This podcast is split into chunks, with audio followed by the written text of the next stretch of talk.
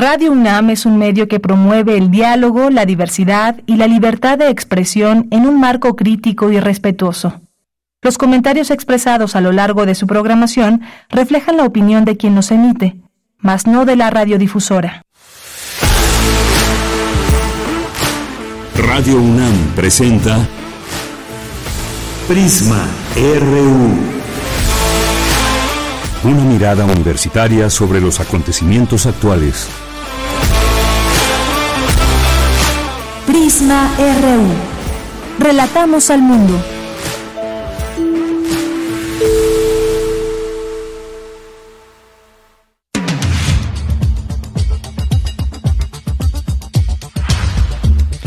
Muy buenas tardes, gracias por acompañar este espacio Prisma RU en el 96.1 de FM, parte de la programación de Radio UNAM. Es la una de la tarde con cinco minutos, yo soy Deyanira Morán y a nombre de todo el equipo les saludo con mucho gusto y les invitamos a que se queden con nosotros a cerrar juntos esta semana, hoy viernes 17 de noviembre del año 2023. ¿Qué tendremos hoy a lo largo de estas dos horas?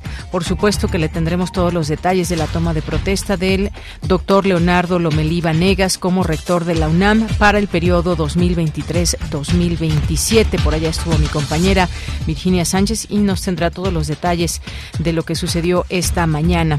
Entre los temas que hemos elegido para hoy está esta reunión entre el presidente de México, Andrés Manuel López Obrador, y su homólogo, homólogo chino, Xi Jinping, donde ya tienen hicieron algunos acuerdos, entre ellos intercambiar información contra el tráfico de precursores químicos.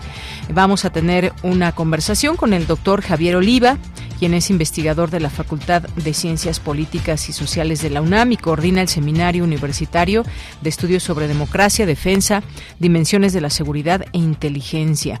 Vamos a tener también otro tema, cómo incentivar la participación de la ciudadanía como supervisores electorales y capacitadores, asistentes, así como para difundir la convocatoria de esta participación, cómo les podemos hacer llegar eh, toda este digamos, posibilidad de participación desde la ciudadanía. Vamos a platicar con la maestra Yesenia Nava Manzano, vocal de capacitación electoral y educación cívica del INE. Vamos a tener también en este espacio, en nuestra primera hora, a Julia Santibáñez, escritora, editora, poeta y pues bueno, nos va a presentar su libro nos va a presentar su libro lado B de la cultura, ya en su volumen 2. Así que aquí estará platicándonos todo lo que tiene que ver con este libro, una buena fiesta, quienes participan en ella, actrices, actores, poetas, escritores, escritoras y más. Ya verán qué interesante. Eh, pues todo esto que nos vierte en el libro Julia Santibáñez. Vamos a tener también ya en nuestra segunda hora la participación de Corriente Alterna con la estudiante Yarasay Simbrón que nos va a platicar de Panorama Rojo, México avanza lento hacia la justicia menstrual, todo lo que tiene que ver eh, con este tema, bueno, desde el ángulo de las políticas públicas encaminadas a la justicia menstrual que avanzan lento en nuestro país, como les digo. Vamos a tener todo el detalle con ella. Vamos a platicar también con Javier Contreras sobre lo que ha sido noticia a lo largo de la semana, eh, este pues la muerte del magistrado y su pareja, los debates del INE, ya hay fechas, ya hay fechas para los debates presidenciales y pues finalmente la decisión de Marcelo Ebrard. Son los, los tres temas que tocaremos con Javier Contreras y cerramos con Melomanía RU con Dulce Wet. Es la una de la tarde con ocho minutos y desde aquí relatamos al mundo.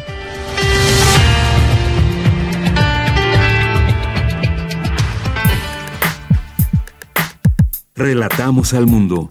Relatamos al mundo.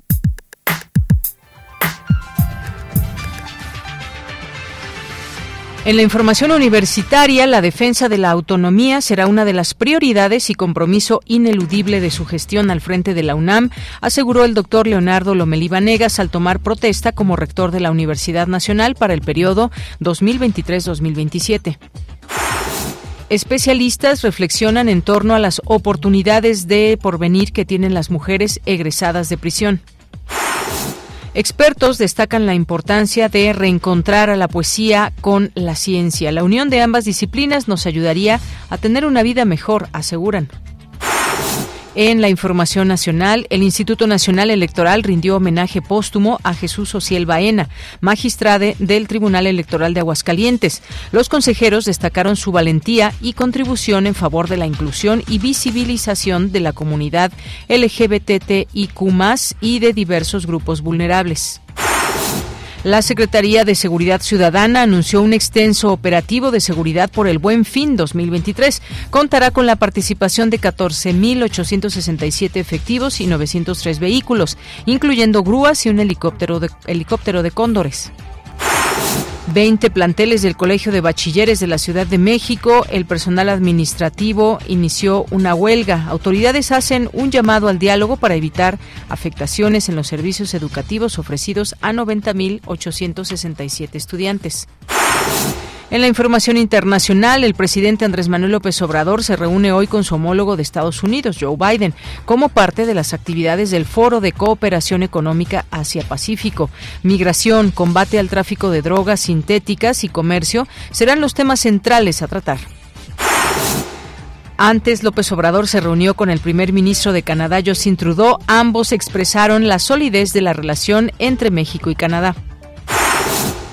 El líder socialista Pedro Sánchez recibió el beneplácito legislativo para presidir el gobierno de España hasta 2027. Tras ser elegido, el líder socialista prometió ante el rey Felipe VI cumplir fielmente con las obligaciones del cargo de presidente del gobierno y guardar y hacer guardar la Constitución.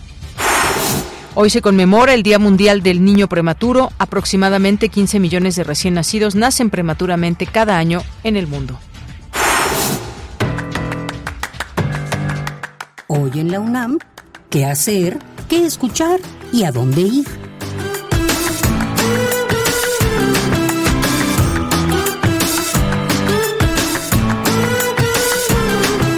Hoy tienes una cita en Foro Sonodoc. El programa de hoy viernes 17 de noviembre se titula Another Magical Spell y Tati se olvidó de la voz de su abuelo. En su familia no hay grabaciones para traerlo a su memoria. Por eso decide empezar una búsqueda por los medios que sean necesarios. Sintoniza hoy, en punto de las 17 horas, la frecuencia universitaria de Radio UNAM 96.1 de FM. Recuerda que esta semana la serie radiofónica Espacio Académico PAUNAM tiene como invitada a la doctora Guadalupe Ponciano, investigadora y académica de la Facultad de Medicina de la UNAM, quien nos habla sobre el tema el tabaquismo y la Facultad de Medicina. La serie radiofónica Espacio Académico PAUNAM se transmite de lunes a domingo a lo largo de la programación de nuestra emisora. ¿Sabías que en los años 90 la danza se distinguió por un movimiento coreográfico diverso y caracterizado por la multiplicación de voces creativas? Ejemplo de ello son las coreografías Del amor solo el nombre, de Leticia Alvarado, Adentro indócil o Con la nariz contra el vidrio de Lourdes Luna y El cine de allá, de Mirna de la Garza. Hoy se llevará a cabo la función de la obra La memoria de los pasos en punto de las 20 horas en la sala Miguel Covarrubias del Centro Cultural Universitario. La entrada es de 80 pesos. Para Prisma RU, Daniel Olivares Aranda.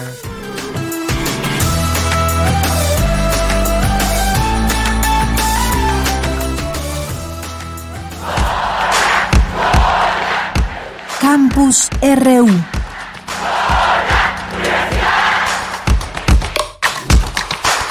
Una de la tarde con 12 minutos en nuestro campus universitario. Hoy, por supuesto, entramos con esta información de la toma de protesta del doctor Leonardo Lomelí Vanegas como rector de la UNAM para el periodo 2023-2027. Allá estuvo mi compañera Virginia Sánchez, que nos tiene todos los detalles. ¿Qué tal, Vicky? Muy buenas tardes. Hola, ¿qué tal, Bella? Muy buenas tardes a ti y al auditorio de Prisma RU. Así es, pues como bien comentas, esta mañana se llevó a cabo la sesión extraordinaria del Consejo universitario donde se realizó la ceremonia de toma de protesta del doctor Leonardo Lomelí Negas como nuevo rector de la UNAM para el periodo 2023-2027. Y bueno, pues desde las 8 de la mañana comenzaron a llegar al patio central del Palacio de la Escuela de Medicina, pues integrantes del Consejo Universitario, directoras y directores de institutos y diversas entidades de la UNAM, así como ex rectores, rectores de otras instituciones de educación superior, y también hicieron acto de presencia representantes del gobierno federal, como la secretaria de Gobernación María Luisa Alcalde, la secretaria de Cultura Alejandra Frausto, el director general del Instituto Mexicano del Seguro Social, Zoe Robledo, entre otros. Bueno, ya posteriormente a las nueve de la mañana ingresaron al recinto de la hora ex rector Enrique Graue y el nuevo rector Leonardo Lomelí Vanegas acompañados de los integrantes de la Junta de Gobierno y el Patronato Universitario, universitario quienes presidieron la ceremonia.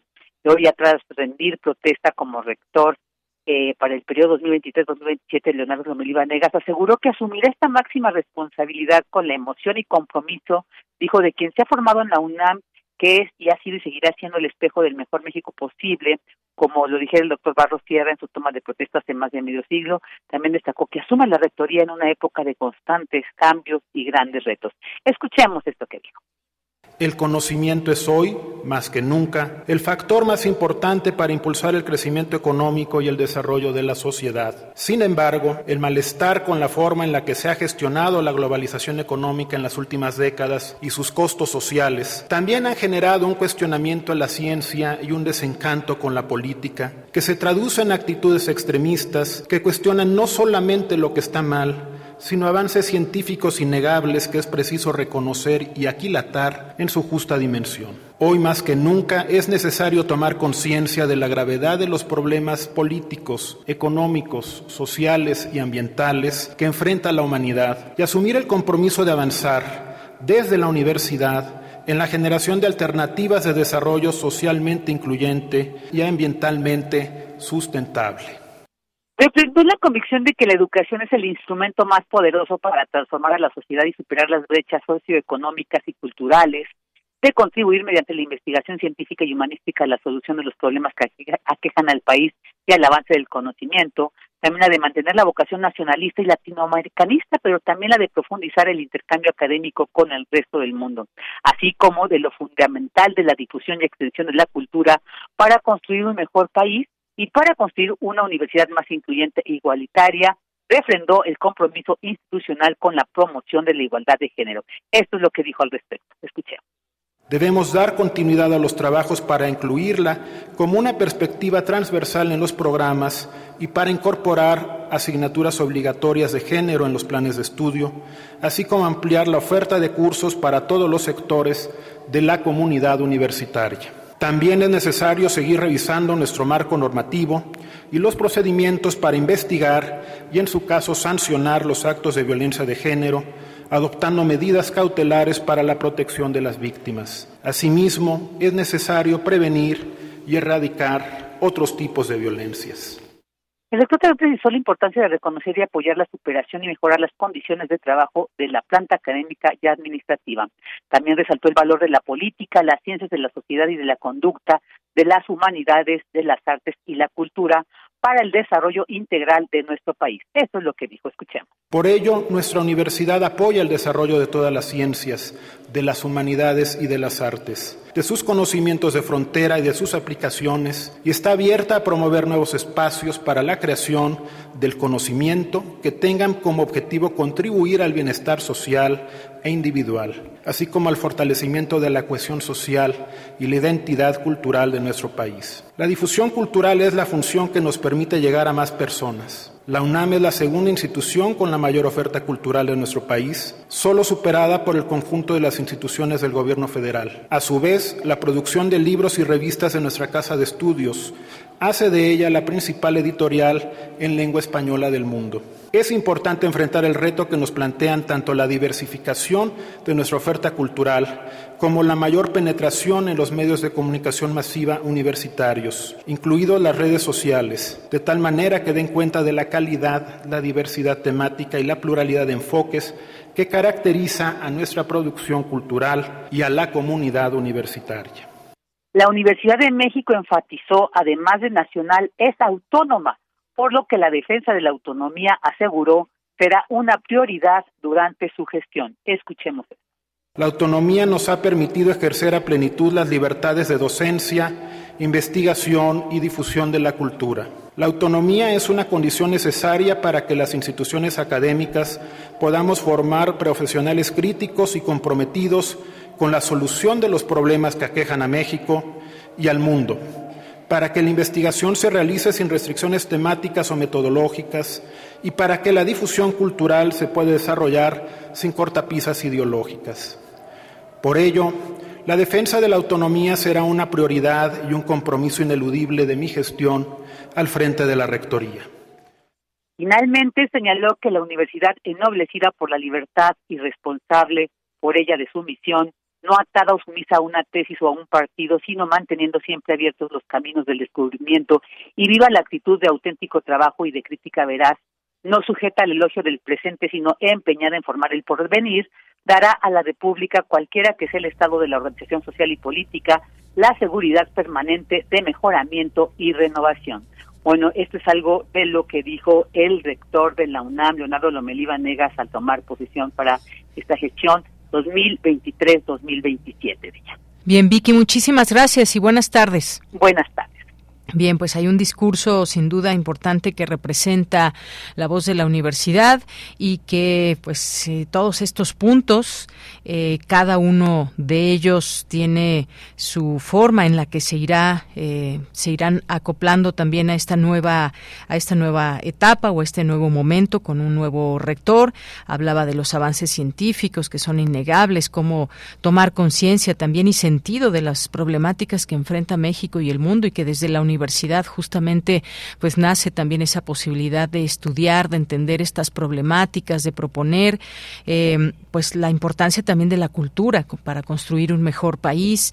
Eh, hablaba de estas asignaturas obligatorias que debe haber en planes de estudio, asignaturas obligatorias de género y pues ahí está nuestra UNAM que apoya el desarrollo de todas las ciencias y algo muy importante también mencionaba los medios los medios públicos de la universidad y que entre esos medios pues sabemos este medio tanto Radio UNAM como TV UNAM y mencionaba él dar cuenta de la diversidad y la pluralidad de enfoques que puede haber. Y justamente estos espacios como este informativo que dan cuenta justamente de esa diversidad de voces que hay desde nuestra universidad, enfoques, aristas, desde donde comprender y entender los problemas y que somos un canal, eh, somos un canal para hacer llegar esas voces diversas desde nuestra universidad. Bien, pues vamos ahora, vamos ahora con mi compañera Cindy Pérez Ramírez. ¿Es posible vivir una vida digna fuera de la cárcel? Destacan académicas en foro. Cuéntanos, Cindy, muy buenas tardes. Deyanira, es un gusto saludarte. Muy buenas tardes. En el foro realizado en el Instituto de Investigaciones Jurídicas de la UNAM, Derecho al Porvenir, Mujeres Excarceladas del Sistema Penitenciario, Patricia Piñones, secretaria de Proyectos Estratégicos del Centro de Investigaciones y Estudios de Género de la UNAM, habló del proyecto Mujeres en Espiral, cuyo fin es expandir la academia a la prisión entre nosotras, nosotros, nosotres, queremos problematizar el derecho al porvenir de las mujeres al salir de prisión. Hemos trabajado mucho en el adentro y ahora, ¿qué pasa afuera? Queremos también en colectivo reflexionar sobre los retos, retos económicos, culturales, educativos, subjetivos, de movimiento y de planeación del futuro que enfrentan las mujeres al salir de la presión. Los retos, pero también los obstáculos, las dificultades en ello. Y dificultades en todos los ámbitos y problemas en todos los ámbitos y retos en todos los ámbitos, los laborales, los familiares, los afectivos, los de salud física y mental. En tanto, Nacheli Ramírez, presidenta de la Comisión de Derechos Humanos de la Ciudad de México, se refirió a las desigualdades que enfrentan las mujeres privadas de la libertad. En el 2022 Casi la mitad de las mujeres privadas de la libertad no contaban con sentencia, mientras que el 30% de ellas tuvo que esperar dos años o más para recibirla.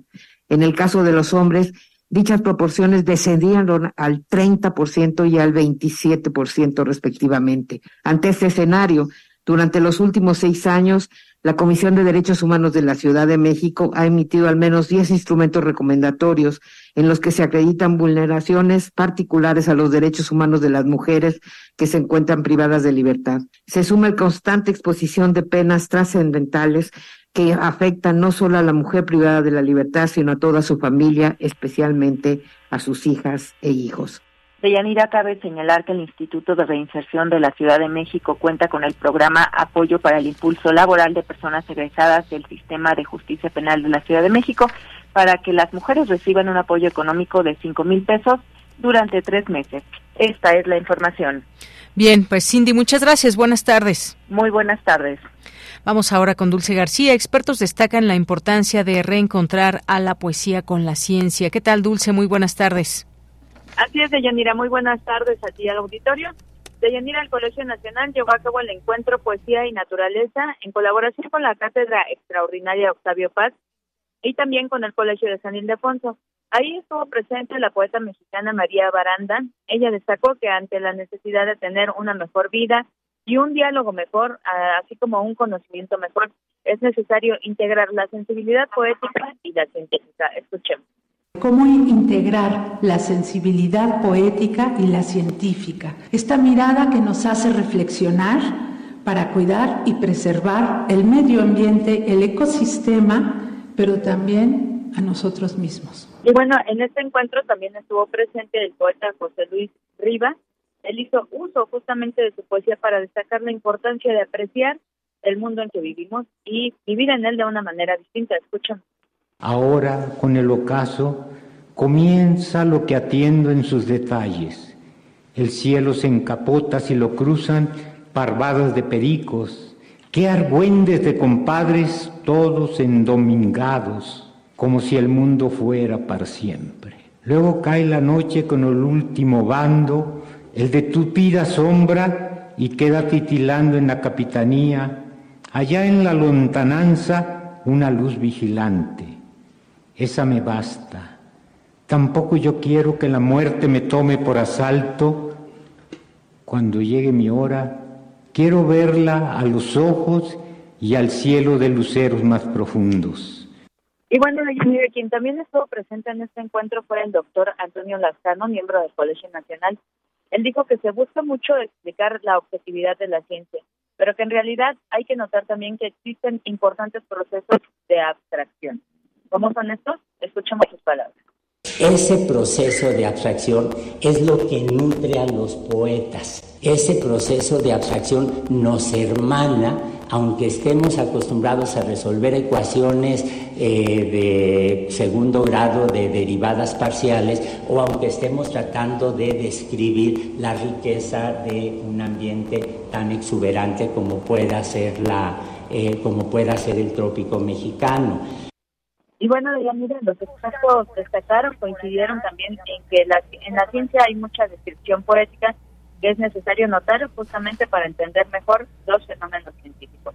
Esta es la información. Dulce García, muchas gracias y buenas tardes. Muy buenas tardes. Continuamos. Porque tu opinión es importante, escríbenos al correo electrónico prisma.radiounam@gmail.com. Eh, pues ayer, ayer se reunió el presidente Andrés Manuel López Obrador en California, Estados Unidos, con, eh, con su homólogo chino Xi Jinping. Ahí acordaron combatir el tráfico de precursores químicos, un tema ahí que se ha venido empujando en la agenda. También, eh, pues Estados Unidos ha estado muy atento a este tema.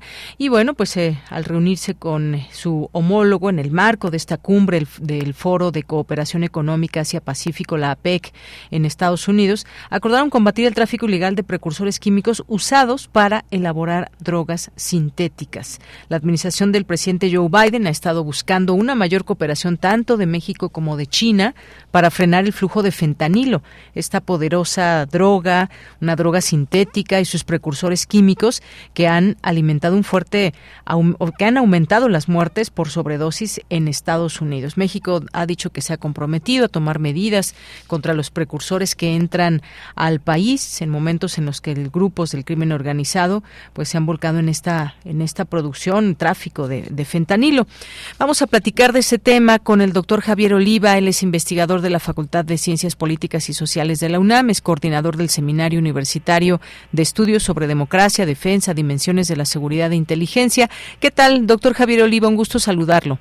Deyanira, muchas gracias por la presentación, es muy amable y pues muy muy contento de haber escuchado hoy en la mañana al rector Lovelí Vanegas en defensa de la, de la autonomía, eh, eh, erradicar en lo posible, desde luego, la, la violencia de, de género o las distintas violencias por discriminación. Un discurso muy, muy interesante ahí en la antigua Escuela de Medicina de Yanira. Y pues, sobre el tema, eh, sí es, es, importante señalar que primero, sobre este tema específicamente, incluso la eh, prensa, los medios internacionales en la reunión esta de cooperación del Pacífico, Asia-Pacífico, eh, destacaron la primero la reunión del presidente Xi Jinping con el presidente Joseph Biden, destacando el tema de eh, hacerle frente al, al tráfico de, de, sustancias con las que se fabrica el fentanilo. Y después, la primera entrevista, por cierto, también entre el presidente de México, López Obrador, nuevamente con el presidente chino Xi Jinping, y eh, hoy están dando cuenta de la reunión de, del presidente López Obrador con Joseph Biden. El eje fundamental de las tres entrevistas, desafortunadamente, es el tráfico de insumos para eh, la fabricación de fentanilo en territorio mexicano y su exportación a los Estados Unidos, que de Yanir es importante que lo sepa, eh, y seguramente ya lo tiene presente el dato, de que el año pasado hubo este hubo eh, 115 mil aproximadamente muertos como producto del abuso en el consumo de fentanilo. Entonces, y más aún, en el, para volver más complejo este tema de Yanira, pues el tema del tráfico de fentanilo se ha convertido en un ariete del ala radical del Partido Republicano encabezada por Donald Trump en contra de la migración, pero también en contra del gobierno del presidente Joseph Biden. Ese es mi primer comentario.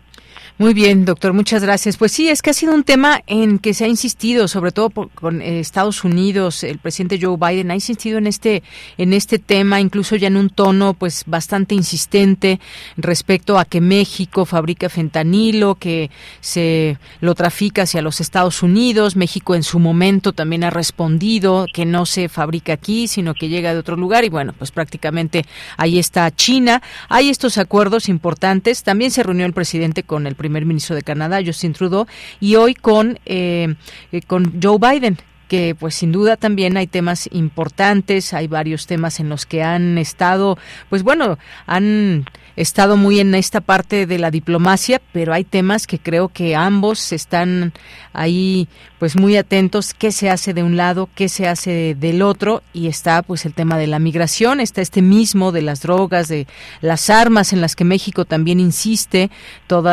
este tráfico de armas que pues muchas de estas armas vienen de Estados Unidos y se ocupan aquí en México. Son varios temas también pendientes con, con Joe Biden, doctor. Claro. Lo desafortunado de Jenny es que se trata de un foro de cooperación económica y la cooperación económica con México se está traduciendo desafortunadamente, lo subrayo, eh, o al menos en este foro, clara y nítidamente, fueron temas de, de agenda de la seguridad, eh, de la agenda de seguridad internacional. Entonces, eh, que no, que el tema de la migración, eh, como bien apuntado, fue abordado eh, en la conversación bilateral con el presidente Biden. Y en el caso de China también se destacó mucho el envío de enseres para los damnificados de, del huracán Otis en, Acapulco. A, a, mí lo que me importa subrayar como estudioso de estos temas es justamente como un foro económico y en el caso de México, más ni menos que con las dos principales potencias económicas mundiales, en vez de hablar de temas propiamente económicos, inversiones, de desarrollo, en fin, eh, pues eh, el tema principal es el tráfico de drogas, ¿no? Entonces, sí me parece que ahí tienen que poner atención en el, en el ámbito, en el entorno del presidente de la República para que pues ese pues, México no sea sinónimo de, tráfico de drogas o de violencia cuando hay otros temas donde México pues es una es una verdadera potencia por ejemplo en el caso de la cultura y los eh, bienes intangibles que reconoce la UNESCO. Entonces eh, pues sí, sí sí me parece que es de llamar la atención y no necesariamente por los mejores motivos Efectivamente, sí, esta reunión eh, bilateral ahí en particular con Joe Biden, pues hay varios temas. Sí está, pues esta parte económica que usted bien señala, pero también está la otra. Y hay que recordar, por ejemplo, pues todo este tema del uso de maíz modificado genéticamente, las pérdidas que se supone implicaría para Estados Unidos si México ya no le compra este maíz a Estados Unidos.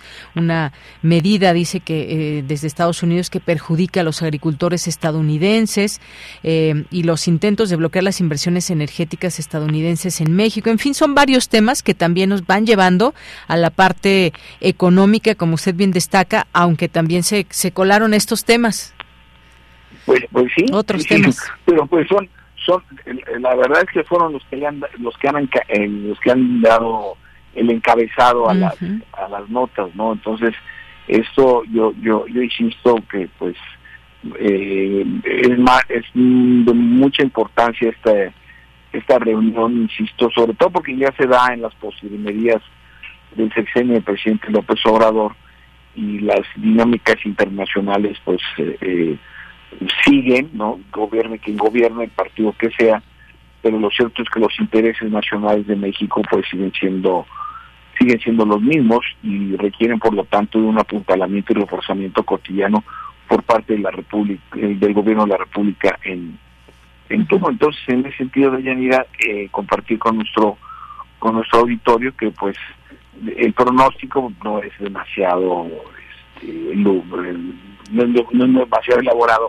Saber que vendrán mayores medidas de control en el comercio internacional y no porque un país esté aplicando antidopings o esté, perdón, anti-jumpings, eh, impuestos fuera de la de la ley o de manera unilateral dumping perdón. Y, y en esos no, el tema no va a ser ese sino que el comercio entre México Estados Unidos y China se va a ver eh, afectado eh, pues por la para evitar o controlar al menos eh, a esas empresas que fue el compromiso del gobierno de Pekín de sancionar a empresas que eh, vendan de manera ilegal, no se le llama tráfico, de los insumos de fentanilo para que no se, eh, de manera coloquial diría, no se ensamble en México y de aquí salga a la frontera con Estados Unidos y se distribuya en la mayor parte de ese país para eh, consumo mortal en muchos de los casos. Así es. Bueno, pues ahí está. Vamos a ver en cuánto tiempo pues se hace visible estos acuerdos de intercambiar información contra el tráfico de precursores químicos, cómo pues, pues cómo rinde frutos esta conversación. Yo creo, si, me permites nada más la, la, cotación, va a ser en el corto plazo porque el tema de la elección presidencial en Estados Unidos y la parte ultraconservadora de, del Partido Republicano, pues evidentemente van a seguir presionando. Entonces, a eh, Joseph Biden, que va a algunas encuestas, pero sobre todo la más reciente del New York Times, señala que va ocho puntos abajo eh, Joseph Biden de Donald Trump en las preferencias electorales, desde mi punto de vista va a acelerar eh, las medidas por parte de los Estados Unidos en donde no hay de otra, no es un asunto de querer o no, o de especular si sino pues van a afectar, van a afectar a México sobre todo en la en la frontera en la frontera terrestre. Entonces ahí vamos a tener un tema eh, de mucho de mucha atención y análisis para los efectos ahí sí del comercio internacional entre México y los Estados Unidos. Muy bien, bueno, pues sí, ya estaremos viendo, por supuesto, estos frutos que puedan darse después de estos acuerdos. Y bueno, pues eh, esta parte también política, el que se reúnan China y Estados Unidos eh, también importante, dos potencias, eh, mensaje quizás también importante que se lance al mundo. Estamos en, en, momentos álgidos en algunas partes del mundo. ¿Qué papel juega Estados Unidos o China, que pues no están en guerra, pero que muchas veces están también muy observadores y en algunos casos pues apoyando alguna causa? ¿Cómo converge también la parte política, doctor? Indudablemente, porque además se anunció que reanudarían sus nexos de carácter militar y sobre todo incluso eh, el secretario, el jefe del Departamento de Estado, Blinken, hoy tuvo que aclarar eh, una afirmación del presidente Joseph Biden después de la entrevista con Xi Jinping, eh, a quien llamó dictador. Exacto. Entonces, que para mí no es sino un guiño a los sectores conservadores del propio Partido demócrata o a la o el ala más liberal del Partido Republicano para decir, oigan, pues sí, muchos acuerdos lo que quieran, pero yo sigo pensando que el señor es un dictador. Entonces, no podemos, desde el punto de vista en lo sucesivo, y, y como siempre te agradezco esta oportunidad para colaborar con Prisma RU, este, sí es muy importante no eh, dejar de lado y al contrario, verlo como una variable prioritaria de análisis la dinámica electoral en los Estados Unidos, que como he tenido la oportunidad en otras ocasiones de señalarlo, cada 12 años coinciden los calendarios presidenciales para su elección en ambos países. Hoy es una de esas ocasiones. Muy bien. Pues, doctor, muchas gracias. Gracias, como siempre, por su análisis aquí en Prisma RU. Con mucho gusto. Gracias a ti, Deyanira. Y aprovechemos buen fin de semana para todas y todos. Claro que sí. Buen fin de semana, doctor. Un abrazo. Hasta pronto, igualmente. Hasta luego. Fue el doctor Javier Oliva, investigador de la Facultad de Ciencias Políticas y Sociales de la UNAM y es coordinador del Seminario Universitario de Estudios sobre Democracia, Defensa, Dimensiones de la Seguridad e Inteligencia. Queremos escuchar tu voz.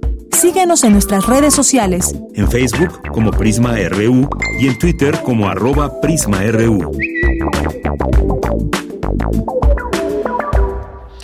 Y estamos ya inmersos como ciudadanía en un momento electoral que cada vez irá tomando más fuerza, más forma, que conoceremos a las y los candidatos para pues los distintos cargos a elegir el próximo año. Y desde el INE pues hay un interés también para incentivar la participación de la ciudadanía que tendrá la posibilidad de desempeñarse como supervisores electorales, capacitadores, asistentes electorales y pues bueno, se pueda conocer de qué se trata esta participación. Ya viene o ya está la convocatoria Vamos a platicar hoy con la maestra Yesenia Nava Manzano, ella es vocal de participación electoral y educación cívica del Instituto Nacional Electoral. ¿Qué tal, maestra Yesenia? Muy buenas tardes. Hola, Deyanira, muy buenas tardes. Qué gusto estar contigo y tu audiencia. Gracias, maestra. Pues cuéntenos de qué se trata esta posibilidad, cómo incentivar a la, a la ciudadanía, qué me dice de esta convocatoria, de qué se trata. Con mucho gusto. Mira, te platico. Esta convocatoria es específicamente para trabajar con el Instituto Nacional Electoral en un esquema de prestación de servicios. Es decir, estamos buscando a las personas que deseen trabajar en el INE como capacitadoras o supervisoras este, electorales y esta figura es la que se encarga de ayudarnos con toda la operación de campo que el instituto hace, tanto para integrar casillas como para instalarlas. Entonces, bueno, pues aquí en la Ciudad de México contrataremos a casi cuatro mil personas.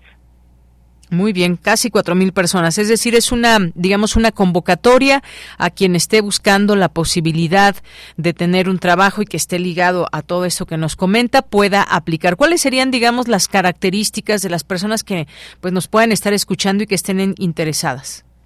Sí, fíjate que entre las, los requisitos básicos, pues, es que sean ciudadanas y ciudadanos mexicanos que cuenten con credencial para votar, el nivel mínimo de estudios que se requiere es secundaria, entonces creo que es una convocatoria muy amable y muy abierta a todas las personas que estén buscando un empleo. Es temporal, eso es importante ser muy claros. Y básicamente es para apoyar en todo el proceso electoral en las labores de campo. El sueldo que se está ofreciendo es de 12 mil pesos más gastos de campo para las figuras supervisoras electorales y para el caso de las figuras capacitadoras asistentes electorales de 9.500 más gastos de campo. Entonces, bueno, efectivamente es una convocatoria abierta, está ya este, disponible un sitio web, pueden hacerlo desde cualquier máquina conectada a Internet para poderse postular. Es importante también precisar que nosotros tenemos un proceso de selección, evidentemente, y bueno, pues el portal está abierto. El portal está abierto, ahí pueden dirigirse a, encontrar esta convocatoria para que puedan tener todo el detalle de lo que se trata, estas algunas de las características que ya nos menciona la maestra Yesenia. ¿Cuál es la página, maestra? Es reclutamiento sicae.ine.mx y además, bueno, pues también pueden encontrar información importante en nuestras redes sociales. Muy bien, hay que tomar en cuenta también que este es un trabajo temporal. ¿En qué periodo, qué periodo abarcaría? Invitarles a que quien esté interesado, nos quedan solo unos días, el día 28 de noviembre cierra la convocatoria y también hacer el llamado a todas estas personas que ya se han registrado para que concluyan todos los pasos y puedan ser considerados en la siguiente etapa, que será la aplicación de un examen el 9 y 10 de diciembre a nivel nacional. Todos, todos los, este, las oficinas del INE estamos reclutando a este personal y bueno, pues a nivel nacional date una idea que tendremos casi 50 mil figuras contratadas. Pues sí, es bastante. Y entonces decía, solamente va a abarcar la parte, todo ese periodo electoral. ¿Cuántos meses son?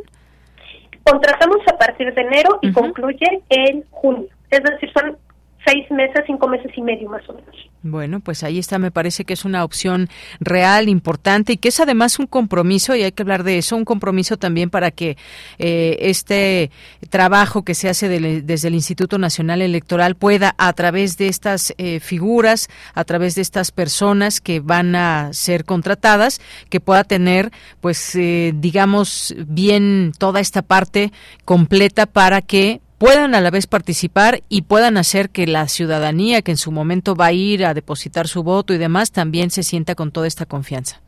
Sí, así es. Entonces, pues está eh, abierta la invitación. Recuerden, tienen hasta el día 28 de noviembre para poderse registrar.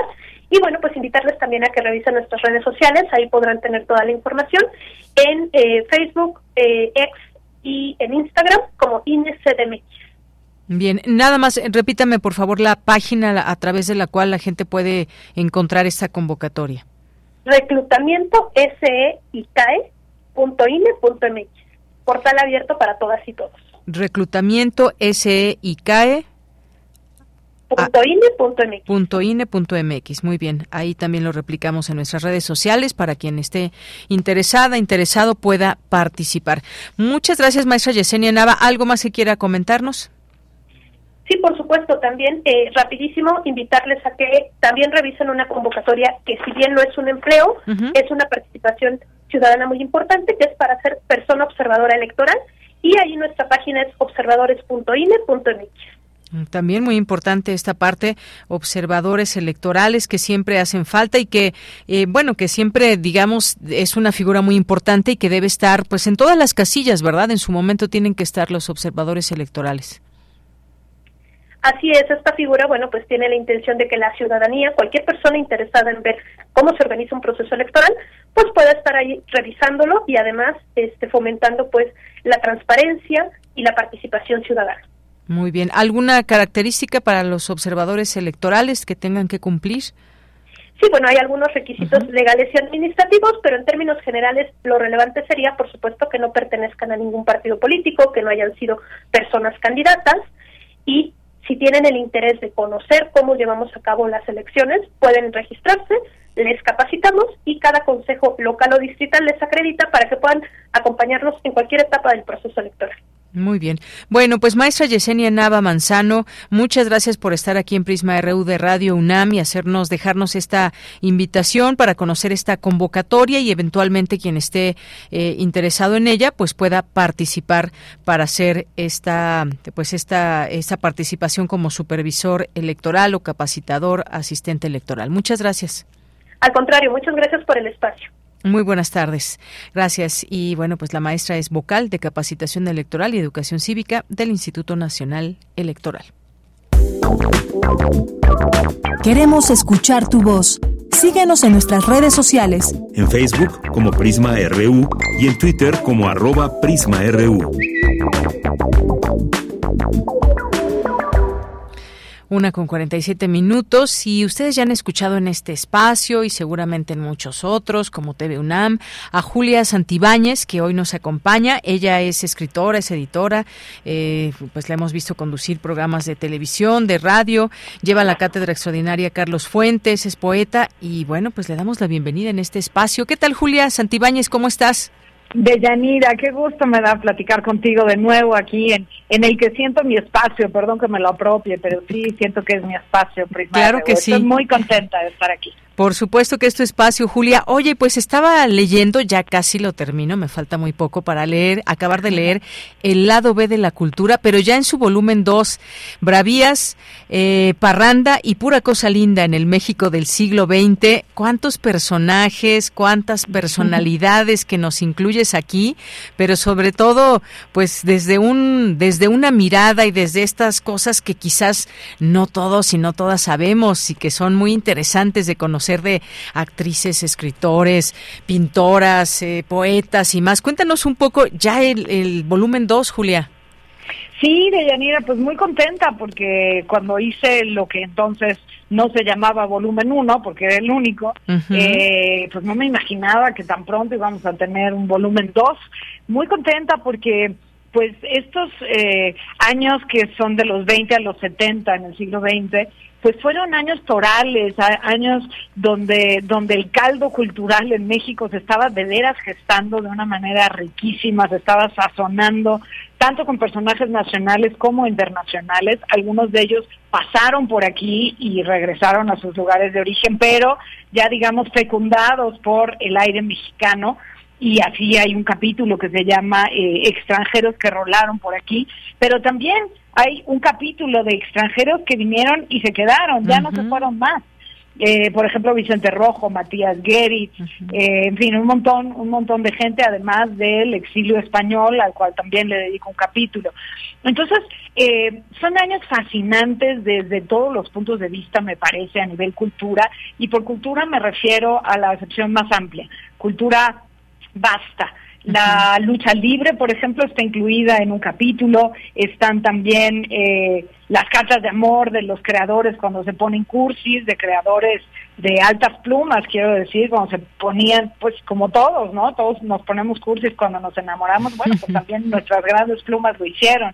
Hay un capítulo dedicado a la nota roja que fue eh, vista en el cine, básicamente dos películas, El Castillo de la Pureza, sobre esta familia que fue encerrada por el padre, por un, por lo, digo bonito, por un loco que lo estuvo ahí encerrado 18 años, pero también la película Canoa. Entonces hay como una eh, como un abanico muy muy amplio de interpretaciones de lo que es la cultura y pues ojalá le interese a la gente asomarse por aquí, estoy segurísima, casi casi les apuesto que van a descubrir personajes que no conocían, porque a mí y a todos creo nos pasa, pues que conocemos algunos, pero hay otros que nos han pasado de noche y pues se trata eso, de, de descubrir personajes que se nos pueden volver indispensables, ¿no? Claro, y cómo se que se llegaban a relacionar, cómo se conocían, en qué en qué ambientes también. Eh, hablas, por ejemplo, de estos personajes del, del, exilio español, pero también nos hablas de Avándaro, por ejemplo, lo que pasaba, pues entre cervezas, pulques, estas pláticas que tienen y que nos vas ahí sumergiendo a imaginar, sobre todo también estas conversaciones, estos ambientes y qué podía, pues, eh, eh, pasar en entre, pues, por ejemplo, ahorita que mencionabas algunas cosas, eh, yo leí esta parte de Paquita, la del barrio, que cosas que desconocía, por ejemplo, pero nos llevas con muchos personajes muy disímbolos, este, Julia. Sí, pues esa es, esa es la idea, que sean muy disímbolos, porque la cultura es muy disímbola, porque los seres humanos somos absolutamente polares, eh, contradictorios, caleidoscópicos, no es eh, que nos despertamos y decimos, hoy voy a consumir alta cultura. y en la tarde o en la noche te vas a una fiesta, a una comida y dices, ah, hoy voy a consumir cultura popular. Y pones a Los Ángeles Azules. No es así. O sea, vamos por la vida transitando de, de uno a otro polo. Eh, prendemos el radio y vamos cantando, qué sé yo, a Luis Miguel. Y luego este, en la noche te avientas una película del santo por decir algo, ¿no? Eh, o de superhéroes, es lo mismo. Lo que pasa es que yo me refiero a los personajes que abordo en el libro, no abordo superhéroes porque todavía no existía el concepto. Pero sí, la, la idea es eh, borrar estas eh, fronteras que limitan, que creo que nos hacen más angosta la visión de quiénes somos como país, como, como mexicanos, como latinoamericanos. Creo que cuanto más abramos el espectro, mucho más ricos vamos a sentirnos, eh, ricos emocionalmente, culturalmente, sociológicamente, porque tenemos una cultura que es de veras impresionantemente em, diversa, plural, y eso se nota en el libro, ¿no? Todos estos eh, eh, seres, hombres y mujeres, que construyeron el edificio cultural mexicano desde entonces y que en enorme medida se mantiene hasta hoy, sobre esos cimientos estamos construyendo hoy. Eh, no quiero decir que lo anterior no haya contado, pero sí creo que la postrevolución eh, nos, nos asentó como país y nos dio una identidad que sigue siendo la nuestra en el siglo XXI. Aunque la cuestionemos, aunque se añadan elementos como, por ejemplo, la diversidad sexual, que hoy es está muy presente en la conversación. Bueno, también en el siglo XX estaba, no tan presente, pero sí estaba ahí. Entonces, pues eh, una de las cosas que quise hacer también en el libro de Yanira y a ti y, a, mí nos, nos interesa porque amamos la UNAM, pues fue también reflejar la presencia de la UNAM en muchos personajes. Em, por ejemplo, hablo de Alcira Sous, esta mujer uruguaya que en el 68, cuando entra el ejército a la UNAM, ella se refugia en la Torre 1 de Humanidades, la que está justo eh, a la entrada, digamos, de Filosofía y Letras, que es mi facultad, eh, se refugia ahí hasta arriba en un baño, no la encuentran y se pasa 12 días alimentándose de papel de baño y tomando agua de la llave y cuando el ejército sale, pues la descubren ahí y bueno, pues empieza una historia dolorosa, pero al mismo tiempo fascinante de Alcida Sous con la UNAM, por decir algo entre muchas otras historias que tienen que ver con la UNAM y que aparecen en el libro. ¿no? Así es, muchas otras historias, por eso nos llevas de un lugar a otro y pues bueno, conocer algunos, algunos aspectos, por ejemplo, de Pita Amor, que tenía predilección por las prendas de gasa transparente, luego nos hablas de Elena Garro, también nos dices, por ejemplo, esto que platicas de Lin May, que no podía, no pudo con la soledad de enviudar de Antonio Chi y lo que, pues lo que se dice o lo que, o lo que pasó después. ella misma cuenta sí, tienes razón, ella misma lo dijo, ¿no? Que, que desenterró el cuerpo del marido y pues bueno, situaciones, sí, qué cosa.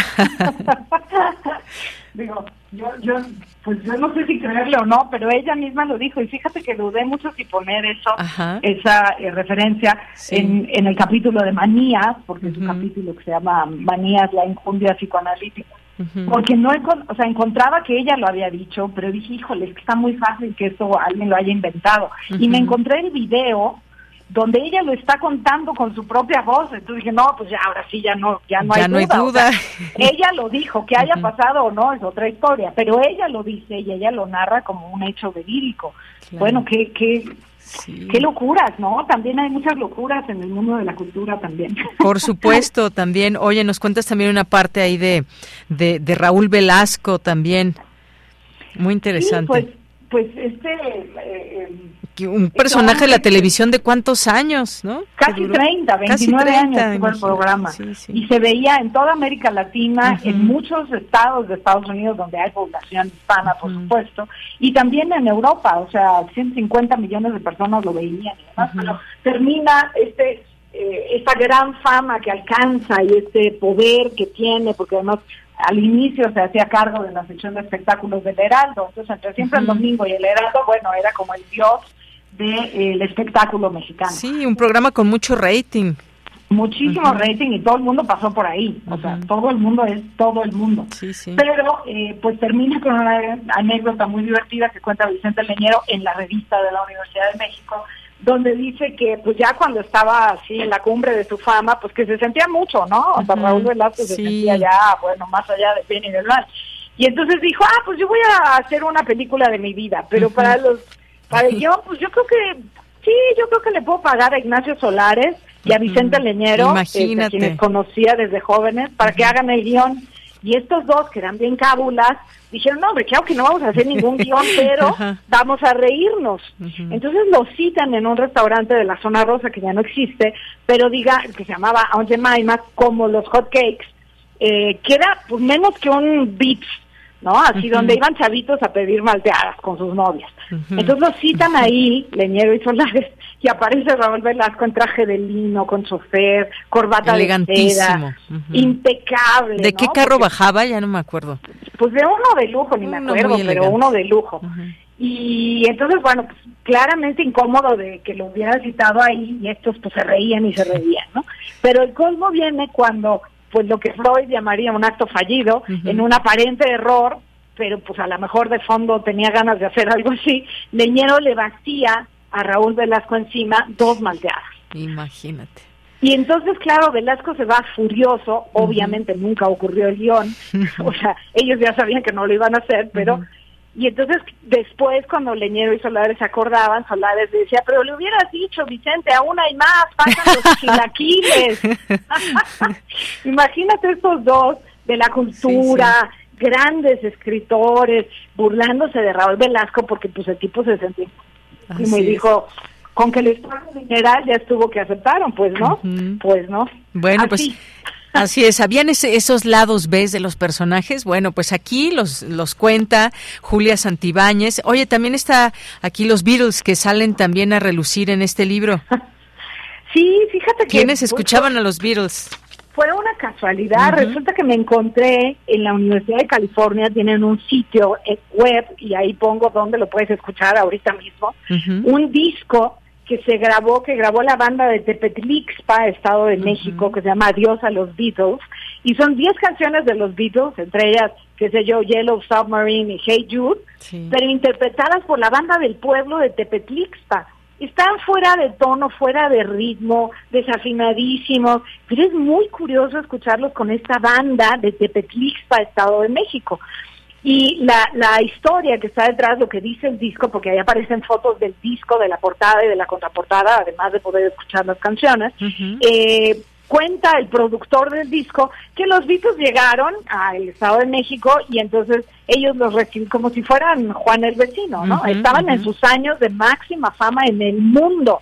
Es imposible pensar que una cosa así sucediera y que la gente no los abordara, los periodistas, los fans, fotógrafos, en fin. Bueno, ese señor productor dice que llegaron y que se cayeron muy bien, eh, que paseaban por ahí porque querían conocer la leyenda de los volcanes y ver los volcanes, y entonces llegaron a Tepetlixpa y los recibieron con mole, con totopos, con pulque, con nopales, y aquellos se sentaron a comer muy felices, y entonces la banda se puso a tocar sus canciones y los Beatles lloraron de la emoción.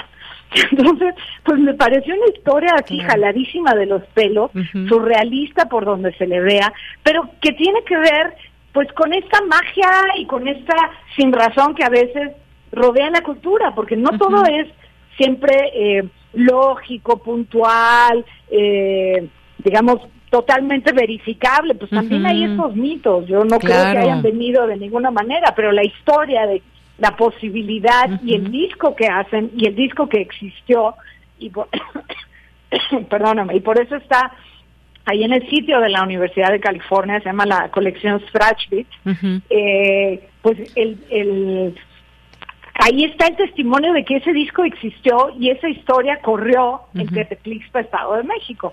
Me pareció divertidísimo. Dije, ¿cómo no voy a incluir esto? Claro. y ya no, ya no me extiendo, pero eh, exploro también de dónde puede haber salido este mito. Se supone que sí iban a venir en 1965 y que estaba hablado, pero entonces Uruchurtu dijo no vienen, porque no le gustaba el rock, porque no le gustaba eh, en fin, estaba muy enojado con todo lo que tenía que ver con el rock por un asunto con Elvis Presley que ya no contaré porque es muy largo y no dio la autorización de que vinieran. Entonces, a partir de ahí parece ser que se hizo este mito. Así es. Bueno, pues muchos otros personajes, muchas otras situaciones en las que nos lleva eh, Julia Santibáñez a podernos reír, disfrutar, gozar con estas eh, letras, con estos chismes, con estas historias, con estos mitos, historias reales también. Y bueno, pues ahí se van a encontrar desde Diego Rivera Frida Kahlo, Aurora Reyes, Enriqueta Ochoa, Octavio Paz, Francisco Toledo, Paquita la del Barrio, ya mencionábamos a Lin May y más. Ya llegan muchos saludos para ti, pero nos tenemos que despedir, Julia. Mucho éxito y pues muchas gracias por presentar también este libro aquí en Prisma RU. Al contrario de ti, y ahí les recomiendo para quienes amamos la UNAM, hay un capítulo que se llama Las voces de la chamaquiza en el 68, cómo hablaban los jóvenes del movimiento del 68, en lo particular me divierte mucho. Muchas gracias a ti, Deyanira, un abrazo muy, muy grande y gracias a todos los radioescuchas. Abrazo fuerte, Julia Santibáñez, hasta luego. Y bueno, pues ahí está, les dejamos ya eh, la imagen de este libro en nuestras redes sociales. Nos vamos al corte, volvemos a la segunda hora de Prisma RU. Queremos escuchar tu voz. Síguenos en nuestras redes sociales. En Facebook como Prisma RU y en Twitter como arroba PrismaRU.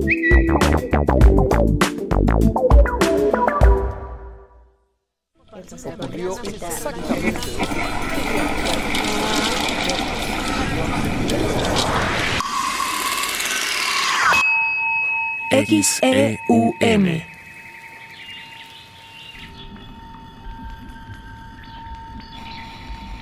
Radio UNAM.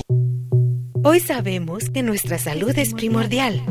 En Hipócrates 2.0 abordamos temas sobre medicina e investigación para tomar mejores decisiones y mantenernos en equilibrio con nuestro cuerpo y nuestras emociones. Escúchanos todos los martes a las 18 horas por el 96.1 de FM. Hipócrates 2.0 en Radio UNAM. Experiencia sonora. Aquí en la Ciudad de México, ¿no sientes que vivimos como en un cuento? Dicen que ahora sí van a arreglar el metro. Pero cada día está peor. Dicen que han invertido en servicios, pero tú cada día tienes menos agua por las fugas. Pero ahora sí, se les va a acabar el cuento. Nuestra ciudad nos necesita. Sé parte de la solución. PAN.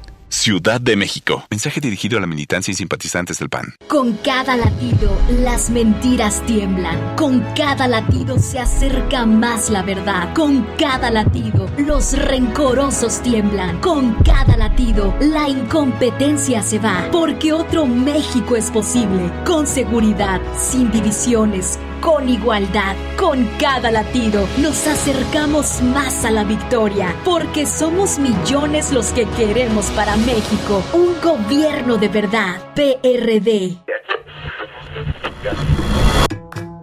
Compartamos el café de la mañana mientras reflexionamos lo que ocurre en el mundo. Noticias, ciencia, arte, gastronomía y mucho más están en Primer Movimiento el mundo desde la universidad con Berenice Camacho y Miguel Ángel Quemain. Son las 7.05 de la mañana. Lunes a viernes de 7 a 10 de la mañana, Radio UNAM. Experiencia sonora. Con los gobiernos de Morena en la Ciudad de México estamos haciendo realidad la cuarta transformación. Las y los estudiantes de preescolar a secundaria pública tienen una beca mensual. Hay nuevas preparatorias, universidades, hospitales, parques e internet gratis en toda la ciudad. Tenemos un mejor transporte público, digno, accesible y de calidad. Y la seguridad está en su mejor momento. Vamos por el camino correcto. En la Ciudad de México, la esperanza nos une. Morena, la esperanza de la Ciudad de México. Mensaje dirigido a militantes, simpatizantes y Comisión Nacional de Elecciones de Morena. Nos prometieron una ciudad de vanguardia y nos dieron puro cuento. Dicen que apoyan a las mujeres, pero cerraron las estancias infantiles. Prometieron una ciudad más segura, pero la violencia de género sigue aumentando. Pero ahora sí, se les va a acabar el cuento. Nuestra ciudad nos necesita. Sé parte de la solución. PAN. Ciudad de México. Mensaje dirigido a la militancia y simpatizantes del PAN. Es muy tedioso hacer siempre lo mismo. No dejes que el aburrimiento apague tu imaginación. Escucha Escaparate 961 con los eventos culturales del momento. Viernes a las 15:15 horas por Radio UNAM. Entretenimiento y cultura. Radio UNAM. Experiencia sonora.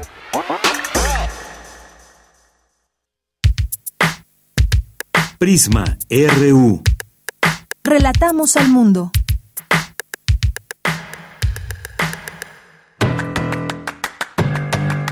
Mañana en la UNAM, ¿qué hacer? ¿Qué escuchar? ¿Y a dónde ir?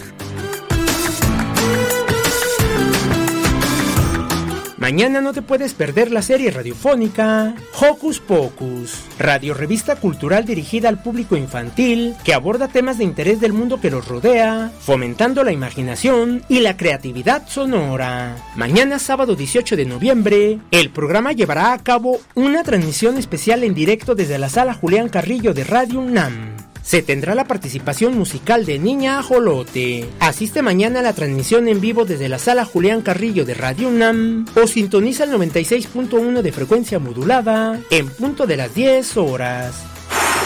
Te recomendamos el radiodrama Una hija de la oscuridad, adaptación de la obra de Susan Casper. Daría se comporta de manera muy extraña e inquietante cuando ve sangre. Su familia, asustada, la interna en un hospital para enfermos mentales. ¿Será que Daría es una vampira? ¿O simplemente padece una rara enfermedad que la lleva a actuar así? Sintoniza mañana sábado, en punto de las 20 horas, el 96.1 de frecuencia modulada. Después de una pandemia silenciosa regresa la música y se da el estreno en México de la obra Fractalis para piano y orquesta de la compositora mexicana Gabriela Ortiz, dirigida por Ronald Solman y ejecutada por la pianista concertista Gabriela Fernández y la Orquesta Filarmónica de la UNAM, la cual marca una experiencia sensorial al alcance del oyente. La película retrata el proceso donde esta obra musical nace a partir de la pandemia y se fragmenta e interactúa con el espacio de la sala Nezahualcóyotl y los músicos que la interpretan. El documental Fractalis fue producido por Frida Saldívar, Cultura UNAM y el estudio de producción y postproducción audiovisual At Arts. Asista a la función que se llevará a cabo el próximo domingo 19 de noviembre, en punto de las 15 horas, en el auditorio Arrecife del barco Utopía, ubicado sobre Periférico Oriente a la altura de la unidad habitacional Vicente Guerrero. Para Prisma RU, Daniel Olivares Aranda. Estamos de regreso aquí en Prisma RU 96.1 de FM a través de la radio, a través de esta frecuencia nos escuchan, pero también en www.radio.unam.mx. Oigan, muchos saludos a todas las personas que nos estén escuchando en cualquier parte de la Ciudad de México, del país o del mundo. Como siempre les digo, o como algunas veces les digo, háganse presentes de dónde nos están escuchando para mandarles muchos saludos. Oigan, pues eh, eh, comentar sobre este incendio enorme que tuvo lugar ayer aquí en la Ciudad de México, ahí en la colonia Centro, lo que informó pues Protección Civil quedó apenas hace eh, por las 5 de la mañana quedó ya finalmente completamente apagado el fuego de esta bodega ahí en Tepito que desató una fuerte movilización de servicios de emergencia el día de ayer, una una bodega que pues bueno, desafortunadamente se incendió el humo pues se hizo evidente esta nube de humo tan enorme, esta columna de humo que se pudo apreciar desde pues prácticamente toda la ciudad. Y bueno pues eh, finalmente ya se sofocó hace unas horas el, el fuego. Desde la noche desde el momento en que empezó este incendio por la tarde pues estuvieron ahí hasta que terminó de controlarse esto. Fueron evacuadas, evacuadas 500 personas que estaban al interior del inmueble en el que estaba almacenado calzado deportivo. Y bueno, pues eh, desafortunadamente, como se dice, prendió el fuego y pues de ahí ya no se pudo hacer nada. Afortunadamente, y si podemos decir la buena noticia de todo esto es que nadie perdió la vida y se logró evacuar a, a las personas que estaban pues de manera aledaña. Hubo ahí camiones de bomberos, pipas de agua, ahí toda esta coordinación que hubo desde Protección Civil para pues eh, exhortar también a la ciudadanía que se pues evitar acercarse a este a este sitio. Y bueno pues ya finalmente quedó sofocado el fuego que se vio por toda por toda la ciudad. Eh, se veía pues era muy visible desde lugares muy lejanos incluso como ciudad universitaria o desde la basílica de Guadalupe se podía apreciar esta columna de fuego. Y bueno pues eh, de fuego no, de humo. Y vamos ahora a los saludos que siempre ustedes amablemente nos hacen llegar, a los comentarios que hay por aquí en nuestras redes sociales, en Twitter y Facebook. Eh, Prisma RU así nos encuentran y nos da siempre mucho gusto poder eh, leerles y poder conocer sus nombres y que estén por aquí escribiéndonos, como Abelina Correa, Vero RN, Jorge Fra, que nos dice por el bien de los universitarios, la UNAM y el país, mucho éxito al nuevo rector Lomelí Negas. Pues sí, también desde este espacio, por supuesto, lo mejor y que sea pues un buen rumbo para nuestra universidad, que así será seguramente. Gracias también por aquí al Seminario de Culturas de Medio Oriente, que eh, pues este seminario de la UNAM, un seminario universitario de culturas de Medio Oriente, eh, coordinado por el doctor Carlos Assad, que una cuenta que también les, les sugerimos que puedan seguir y que nos hace esta invitación a una conferencia. ¿Qué futuro para Nagorno-Karabaj después de la guerra participan Jean Meyer del Centro de Investigación y Docencia Económica, Carlos Antaramian, investigador independiente, Ricardo Torres, Universidad Nacional de Rosario, Argentina, modera eh, Carlos Martínez Azad. El próximo lunes 27 de noviembre a las 11 de la mañana, una transmisión en vivo por el canal de YouTube eh, del IIS de nuestra UNAM, para que puedan ahí el Instituto de Investigaciones Sociales de la UNAM, para que puedan seguir esta transmisión desde recuerdo el canal de YouTube del Instituto de Investigaciones Sociales y esta conferencia. Eh, César Soto nos dice la designación y protesta del director Leonardo Lomelí exitosa y además en la espera posterior de eh, ratificar nombramientos internos, subdirectores y demás. Bueno, pues eso ya, ya estará del propio rector. Gracias, César. Javier Flores, qué gran libro es, ¿dónde lo puedo conseguir? El volumen 1 y 2 me dio mucha risa, todo lo que contiene, mucho éxito para el libro. Bueno, pues en librerías se puede conseguir. Eh, eh, estimado Javier Flores y que también se puede eh, está disponible en, en ebook y en audiolibro por si gustan también. Gracias Quiquero. Nos dice mm, no me lo quería perder. Hay un hay un podcast o forma de escucharlo repetido y bueno se refiere aquí a cuál tema a ver, esta nota que nos pasaba Cindy al inicio, sí, efectivamente quedará ahí en nuestro, en nuestro podcast. Eh, Quiquero, entras a la página de Radio UNAM y buscas ahí en el podcast Prisma RU y bueno, pues ahí con mucho gusto eh, puedes encontrar los podcasts de Prisma RU. David Castillo Pérez nos dice em, la querida y admirada maestra Santibáñez. Muchas gracias, David. Eh, Lorenzo Sánchez nos dice lamentable los asesinatos, asesinatos por homofobia. Eh, o asesinados por homofobia. El magistrado Ociel Baena ya había anunciado ello. Un abrazo. Pues ahí están las investigaciones que tienen que seguir todo su curso.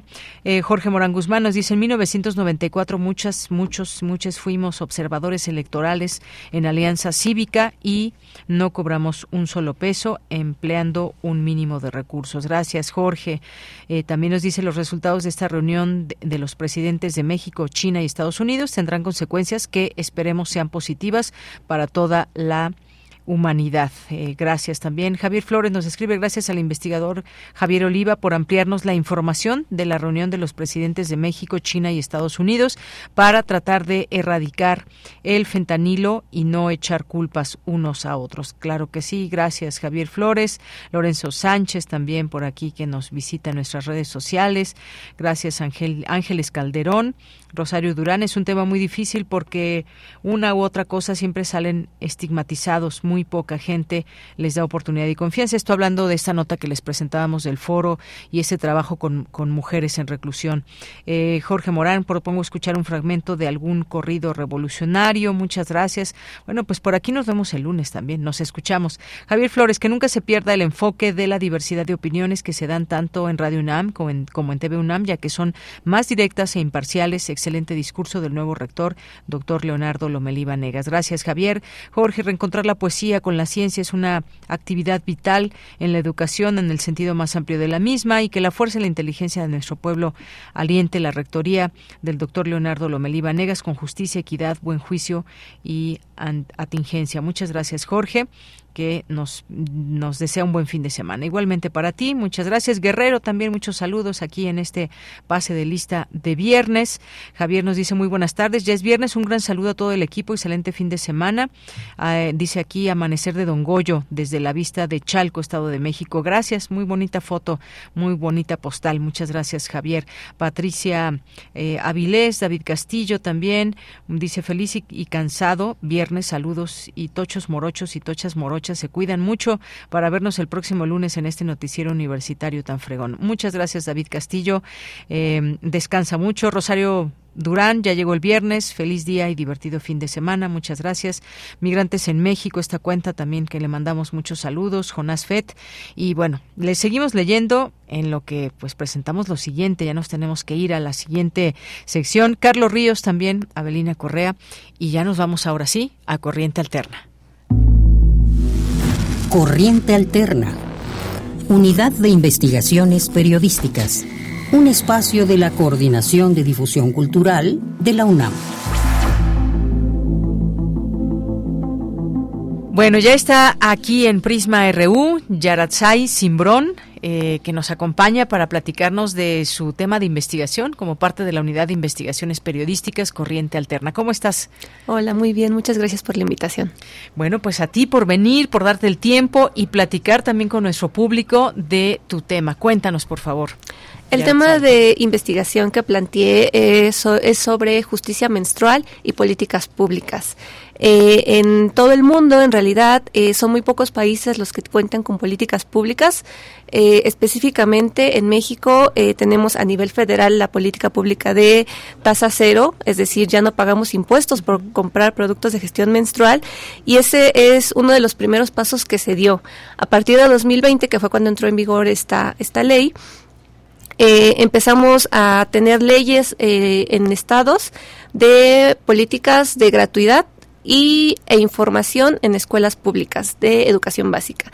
Entonces, poco a poco hemos ido avanzando, sin embargo, queda muchísimo por hacer y entre mm, más hemos ido avanzando, también han surgido eh, nuevas preguntas, eh, nuevos conceptos, ¿no? Ahora ya no hablamos solo de higiene menstrual, sino de salud, de gestión, de justicia menstrual e incluso de pobreza menstrual, ¿no? Y ese tema es muy importante porque eh, la primera encuesta de gestión menstrual que salió el año el año pasado arrojó datos muy interesantes, por ejemplo, que 45% eh, de las personas encuestadas tienen dificultades para adquirir eh, productos de gestión menstrual, ¿no? Entonces, digamos que todos estos números que, que, han surgido estos últimos años nos ayudan para poder tener políticas públicas eh, al respecto. Muy bien, pues qué interesante también esta información para comprender el tema en su totalidad o desde estas aristas, salud, justicia. Vamos a escuchar esta cápsula que, que nos dejaste aquí preparada y regresamos a seguir conversando. Yaratzai, adelante. Y pues como no teníamos baño de letrina, ya me fui por allá sin medio montocito, monte. Ay, yo me quedé, ay, llórate, llórate. Si le digo mi mamá me va a regañar. Y ya, pues este, me quité todo y, escondí mi calzón por ahí, le enterré. y este, pues ya me puse el otro. Entonces busqué unos trapos y me los puse. Ella es Luz María, de 83 años de edad, y hasta hace relativamente poco gestionó su menstruación con toallas de tela y formó parte del 40% de mujeres y personas menstruantes que las elaboran con trapitos de casa.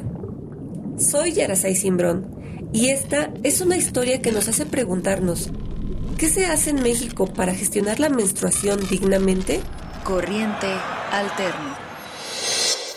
¿Qué es la gestión menstrual? ¿Qué es la justicia menstrual? Eh, nosotros desde hace muchos años, desde que empezamos, no hablamos de higiene, ¿no? Hablamos de, hablábamos de gestión menstrual porque creemos que era un proceso que involucraba mucho más allá de la salud. Anaí Rodríguez, vocera de Menstruación Digna México. El término de justicia menstrual se está apenas integrando a este movimiento que básicamente habla de que hay que ver eh, la menstruación desde una interseccionalidad, analizar los ambientes socioculturales, que es muy importante. A nivel nacional, entre el 87 y 94% de mujeres y personas menstruantes desconoce o no ha escuchado sobre alguna legislación o política pública relacionada con la gestión menstrual. Y las, las autoridades, ellos tienen toda la obligación y son responsables de que las mujeres dentro del, sistema penitenciario pues tengan todas las atenciones. ¿Por qué no se les da la, la, atención que ellas se merecen? Pues son seres humanos. Beatriz Maldonado es directora de Mujeres Unidas por la Libertad. De ahí empezamos nosotros como a levantar la voz y, y ponerlo, en, ahora sí que, pues en la mesa y decir ellas menstruan, ellas sangran como cualquiera y la misma sangre de una persona millonaria pues es roja igual que las de ella, aunque estén, aunque estén privadas de su libertad. Eh, a nivel de alianzas, eh, ha, ha, hecho una donación a las organizaciones a través de COPRED para la entrega de productos de gestión. Berenice Vargas Ibáñez es directora de planeación del Consejo para Prevenir y Eliminar la Discriminación en la Ciudad de México. Tanto a mujeres privadas como a mujeres que se encuentran en calle a través de dos organizaciones que fueron quienes hicieron los diagnósticos. Una es Mujeres Unidas por la Libertad y la otra es Caracola C. Eh, la, la, recomendación pide que se garantice esto no solamente para las personas privadas de la libertad, sino para las personas que trabajan ahí, el personal de seguridad, el personal médico. Fernanda Montiel, funcionaria del Instituto Nacional de las Mujeres. Entonces, eh, con el órgano solo se está trabajando a nivel federal con los, con los y se está planteando eh, con, con ANAI, con Menstruación Digna México, poder hacer una capacitación de manera integral en donde podamos abordar diversos temas como el acceso a la gestión menstrual, el tema de la infraestructura. La Organización Mundial de la Salud pidió reconocer y enmarcar la menstruación como un problema de salud, no de higiene, con sus dimensiones físicas, psicológicas y sociales. Eh, nosotros desde hace muchos años, desde que empezamos, no hablamos de higiene, ¿no? Hablamos de, hablábamos de gestión menstrual porque creemos que era un proceso que involucraba mucho más allá de la salud. Eh, ¿Por qué? Porque el tema de higiene luego trae una carga de que algo está sucio, ¿no? Y de que tiene que ser limpiado. Ya después que ya, ya este, conocí las toallas para protegerse había una toalla muy buena y ese me duraba casi todo el día y no me pasaba nada. Pero por falta de dinero pues no podía comprar. ¿Y cuando sus hijas empezaron, usted sí les dijo les va a pasar esto? Pues tampoco les dije porque que si iban a la escuela ya por allá creo que les pasaba, pero se, se cuidaban. La falta de información con la que Luz María inició su menstruación en 1951 no es asunto del siglo pasado. En 2022, 69% de mujeres y personas menstruantes contaban con poca o nula información cuando llegó su menarquia, su primera menstruación. Les invitamos a leer el reportaje completo a partir de este fin de semana en la página corrientealterna.unam.mx. Corriente Alterna. Pues ahí está Yarasai Simbrón, gracias por este trabajo, como bien mencionas aquí en, en este audio, ya pueden leer este fin de semana a detalle toda esta información, qué es la pobreza menstrual, menstrual, la justicia menstrual, la gestión menstrual y qué se ha hecho, por ejemplo, en un país como México para gestionar esta menstruación digna, ¿no? Así es, vamos lento, pero ahí vamos y somos uno de los cuatro países de América Latina y el Caribe que tiene políticas públicas en gestión menstrual. Entonces, somos de los primeros, esperemos avanzar más poco a poco. Claro, y que ha sido, por supuesto hay que mencionarlo, ha sido una, una lucha intensa en ese sentido, porque ahora ya se habla mucho más, eh, digamos, abiertamente de estos temas, ya quizás ha permeado un poco más este esta parte de la educación, pero hay que echar la mirada atrás para también saber qué tenemos ahora y cuáles son los retos que faltan. Así es, para no dejar ningún eh, ninguna arista fuera de, de la conversación y que precisamente la justicia menstrual nos llegue a, todas y a todos. Así es. Bueno, pues muchísimas gracias. ¿Algo más que quieras comentar, ya no, mm, eh, espero que puedan eh, leer la cápsula y también hay mucha más, eh, muchas más investigaciones muy interesantes en la página de Corriente Alterna. Por favor, entren a leernos. Claro que sí, ahí en corrientealterna.unam.mx. Pues muchas gracias por tu visita, por presentarnos este tema, invitarnos a leer sobre esta investigación. Gracias. Muchísimas gracias, buena tarde. Bien, pues fue eh, la estudiante Yarasai Simbrón con este tema y ahí dejamos esta invitación para que conozcan más. Prisma RU. Relatamos al mundo. Bien, pues vamos ahora a la información con Cindy Pérez Ramírez. Cada 17 de noviembre se trata de crear conciencia sobre la grave crisis de salud que representan los nacimientos prematuros. Adelante, Cindy. Deyanira, es un gusto saludarte. Muy buenas tardes. Según el último reporte de la Dirección General de Información en Salud de la Secretaría de Salud, el número de nacimientos de niños vivos es de casi 2 millones, de los cuales entre el 7 y 8% son prematuros. Ante este panorama, Salvador Ríos, médico especialista en medicina interna y nutrición enteral y parenteral, destacó la importancia de suministrar una nutrición completa, segura y oportuna para continuar con el crecimiento y desarrollo de los niños prematuros ya que estos nacen con escasas reservas de nutrimentos y antes de que sus órganos alcancen madurez su intestino todavía no está bien maduro para absorber la leche y el calostro que se les va a estar dando eh, el personal de salud, lo, lo, van a estar administrando, entonces se complementa con la nutrición parenteral o a veces solamente pueden recibir la nutrición parenteral. Parenteral quiere decir intravenoso. Todo depende de qué tantas complicaciones tienen, va a ser lo que va a determinar si el bebé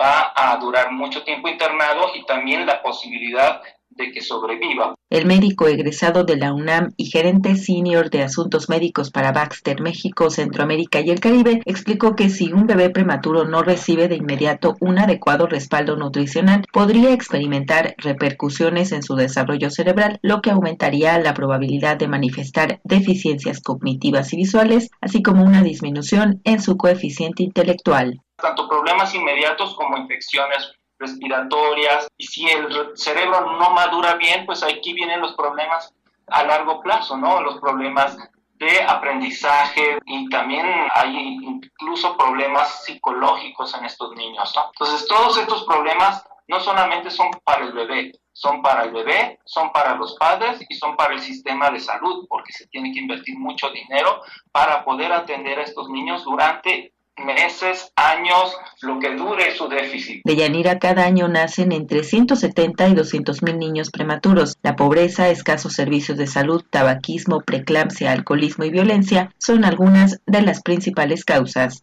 Hasta aquí la información. Muy buenas tardes. Gracias, Cindy. Muy buenas tardes. Vamos ahora a la información internacional a través de Radio Francia. Relatamos al mundo. Relatamos al mundo.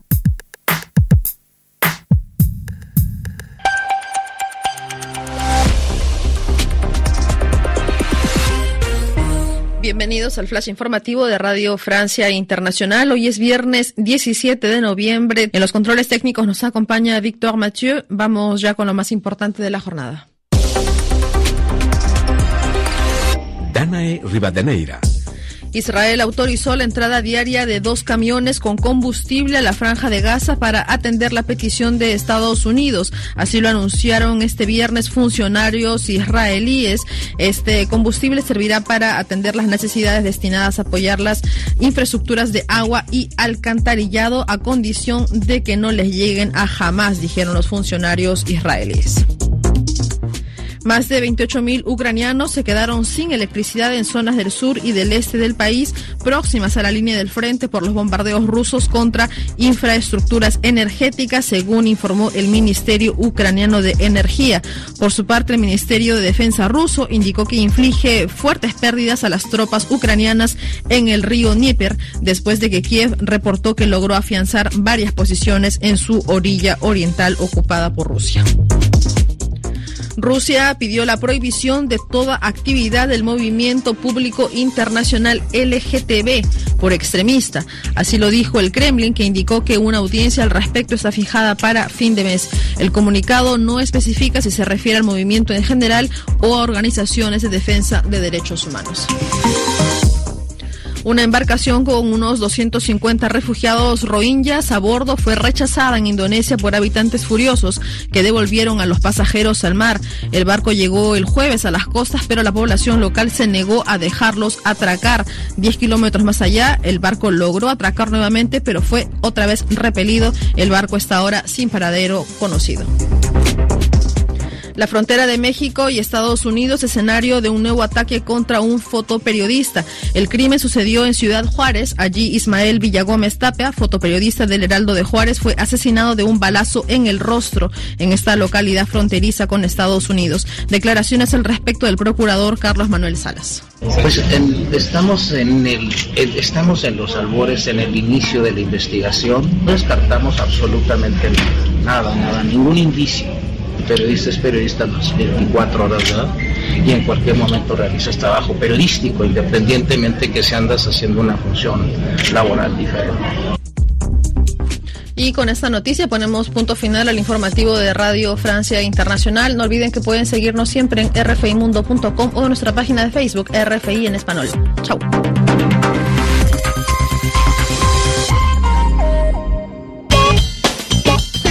Porque tu opinión es importante, escríbenos al correo electrónico prisma.radiounam@gmail.com. Colaboradores RU Análisis con Javier Contreras. Bien, pues estamos ya aquí en esta sección de Refractario RU. Nos acompaña, como todos los viernes, el maestro Javier Contreras, maestro en Derecho, profesor de la Facultad de Derecho y de la FESA Catlán de la UNAM. Y vamos a empezar con este tema que ha causado pues mucha pues de pronto mucha expectativa. ¿Qué sucedió con el le magistrade y su pareja?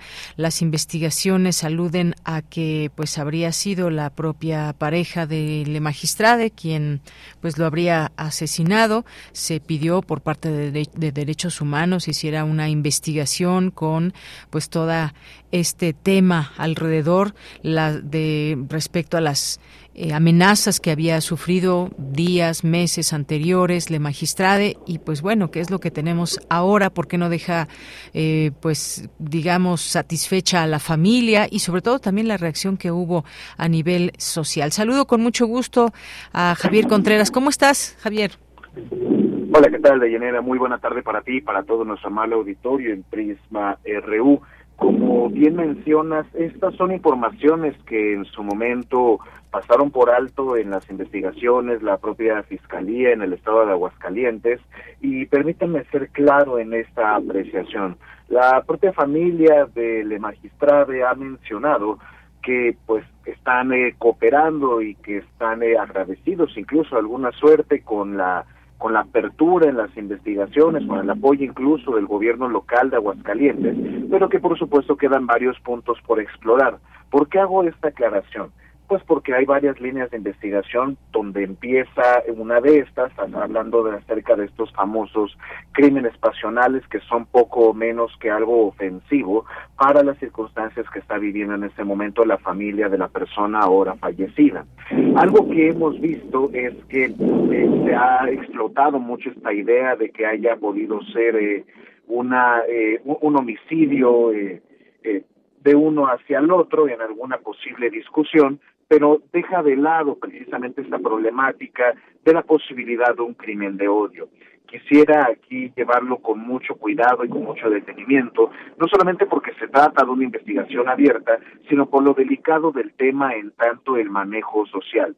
Hay que ser muy precavidos en lo siguiente independientemente de lo que termine por arrejar eh, las investigaciones y por cómo se vaya a consolidar lo que en el derecho conocemos como verdad jurídica o verdad histórica, lo que sí tenemos de cierto en este momento es que con el desarrollo de las investigaciones muchas personas han tenido eh, el mal tino, la hazaña e incluso la pobreza moral de comentar en redes sociales eh, muchas ideas, no solamente de mal gusto, sino que justamente amparan el discurso de odio. La filtración de las imágenes del cuerpo de la persona, eh, en este proceso de investigación abierto, pues comenzaron a circular por redes sociales y es, por decirlo menos, ofensivo tanto para la familia como para la memoria del magistrado.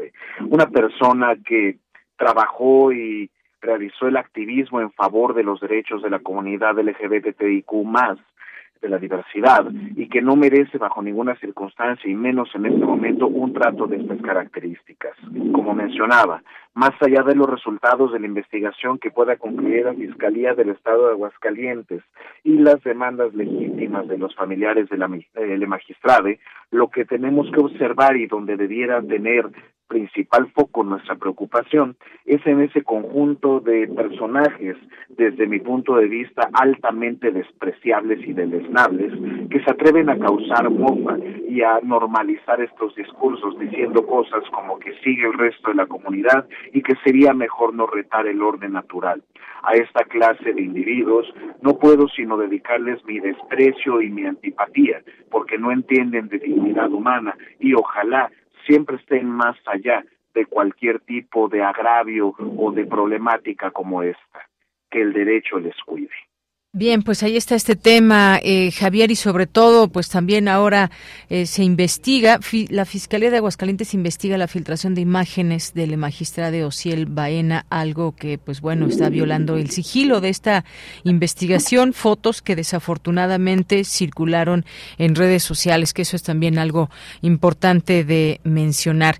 Y bueno, pues nos vamos al siguiente tema, porque ya, ya hay fechas para los debates que se llevarán a cabo entre candidatas, candidatos, eh, sobre todo para el caso de la presidencia de la República. Ya los da a conocer el INE. Eh, pues, ¿qué nos cuentas en este, en este tema, Javier? Bueno, este es un asunto que poco a poco lo iremos eh, deshebrando conforme avance el proceso electoral federal, pero pues vale la pena tener presente que pues la consejera presidenta de esta comisión, Carla Humphrey eh, Jordán, la, de la Comisión Temporal de Debates en el INE, eh, anunció ya la, el establecimiento de los criterios básicos para poder llevar a cabo estos ejercicios de debate entre quienes van a competir la candidatura, mejor dicho, en ese momento ya van a ser las candidatas a la presidencia de la República y que puedan deliberar acerca de los mejores eh, ideas o proyectos que puedan tener para administrar a nuestro país, para gobernar. Se ha mencionado ya los domingos 7 de abril, 28 de abril y 19 de mayo, todos a las 8 de la noche en la hora de Ciudad de México y que podrán durar hasta dos horas se buscarán formatos flexibles y se estableció ya también un conjunto de criterios para poder seleccionar a las personas moderadoras, donde resalta esta eh, este requisito de no contar con sentencia alguna respecto de violencia política de género o en su caso ser deudor alimentario, para con ello también poder promover un trato igualitario con personas moderadoras este eh, de la diversidad o que en este caso sean mujeres. A partir de ello y estimulando el trato igualitario, podemos nosotros ver no solamente la intención del Instituto Nacional Electoral de poder brindar un debate de un poco más altura e imparcial desde las moderaciones, sino que también se busque eh, alguna suerte de comunicación más cercana con la población al tratar de hacer formatos menos rígidos como los que hemos visto los últimos años. Cabe destacar que cuando fueron estas últimas elecciones locales en el Estado de México, como se le comenta mucho el laboratorio electoral previo a las elecciones federales, eh, pudimos ver un penoso ejercicio de moderación donde una de las personas moderadoras me parece en el primer debate, pues tuvo esta carga muy eh, negativa versus una de las candidatas en la disputa por la gobernatura del Estado. Aprendiendo de estos errores, el INE ahora buscará unos eh, perfiles de mayor imparcialidad que puedan justamente fomentar un debate ágil y no convertirlo en diatribas o en un enfrentamiento directo entre las candidatas, sino que se pueda discutir los proyectos y, ¿por qué no?, también tener acercamientos un poco más allá de lo estrictamente formal para conocer igualmente los temperamentos y la forma en la que estas personas se enfrentarían hasta a medios de comunicación. Las formas de debate un poco más ingeniosas e innovadoras creo que nos permitirán a nosotras, nosotros los electores, poder formarnos un mejor criterio y emitir el mejor voto posible. Efectivamente, Javier, pues ya sabemos que durarán dos horas estos debates que serán en la Ciudad de México, estos debates presidenciales. Y bueno, pues son las reglas básicas también que se acordaron, fechas de ya de los tres debates de candidatos a la presidencia de la República. Y bueno, pues estaremos, por supuesto, ahí viéndolos en su momento, conociendo más detalles. Eh, se van a llevar a cabo el primero el 7 de abril, el segundo el 28 de abril y el tercero el 19 de mayo a las 8 de la noche y con, pues se habla de dos horas, es la duración máxima de 120 minutos, dice aquí, así que puede ser quizás un poquito menos. Quienes participen como candidatas, candidatos, conocerán previamente los temas sobre los cuales se centrarán las preguntas, pero no los cuestionarios como tal. Se conocerán los temas, por supuesto, de los que tienen que pues prepararse, por supuesto, cuáles son estos proyectos que tendrán.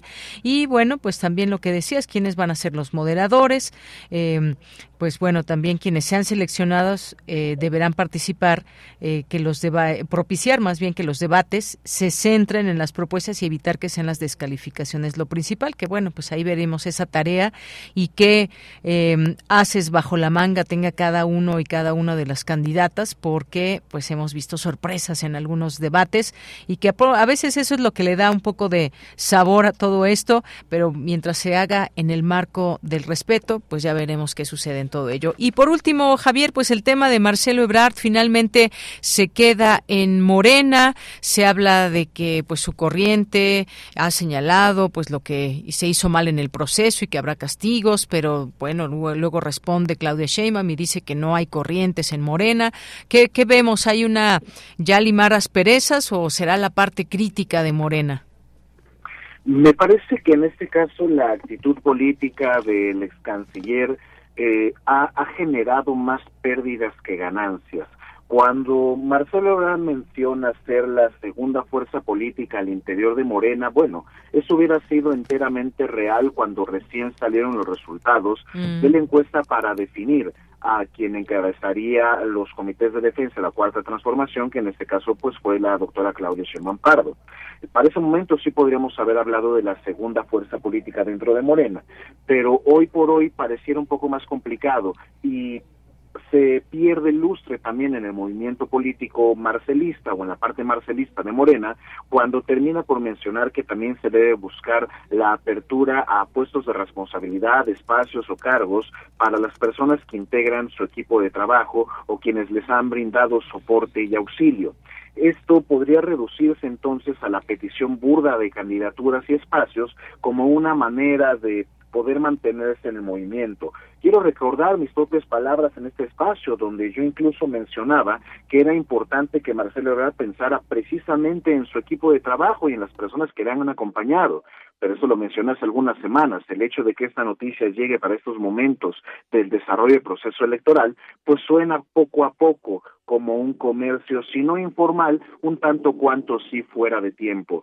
Confío de cualquier manera en que esto será lo mejor para aquel partido político y que terminen por sumar toda la fuerza que necesitan para seguir eh, engrosando la candidatura y el proyecto político denominado la Cuarta Transformación para el próximo proceso electoral federal. Ahora, lo que valdría la pena también preguntarse ya en lo concreto es el destino político específicamente de Marcelo Ebrard, si terminará por sumarse a un eventual gabinete de Claudia Sheinbaum, si terminaría por reconsiderar el ser coordinador de senadoras y senadores de Morena o qué papel estará jugando más adelante en lo que le llaman ahora la consolidación de la cuarta transformación o una nueva etapa de esta llamada cuarta transformación. Tiempo al tiempo y ojalá que de estos errores se pueda aprender para poder no solamente propiciar la unidad, sino tener presente que los tiempos políticos son muy veloces y estos no paran. Muy bien, Javier, pues muchas gracias. Gracias por esos tres temas, estos análisis, parte de lo que esta semana ha sido noticia para pues debatir, para analizar hacia dónde van pues estos distintos temas. Ya tendremos otros la próxima semana y como siempre me despido con el gusto de desearte un buen fin de semana. Muchísimas gracias, Deyanira, y para todo nuestro amable auditorio, cuídense mucho y que tengan un estupendo fin de semana. Igualmente para ti, hasta luego. Continuamos. Melomanía RU con Dulce Wet. Y es tiempo de Melomanía RU y dejamos con ustedes a Dulce Wet.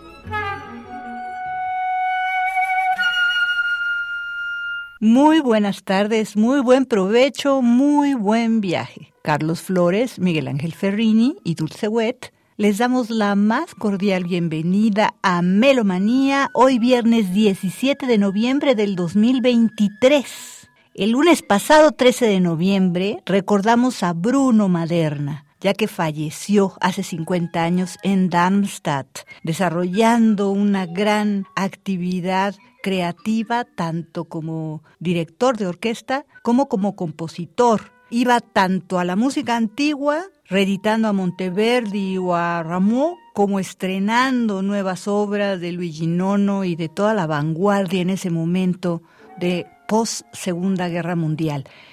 Estamos escuchando un fragmento atrás, apenas la introducción de su ópera radiofónica Don Perimplin con Divertimento Ensemble, dirigidos por Sandro Gorli, un disco Stradivarius italiano producido en 1996.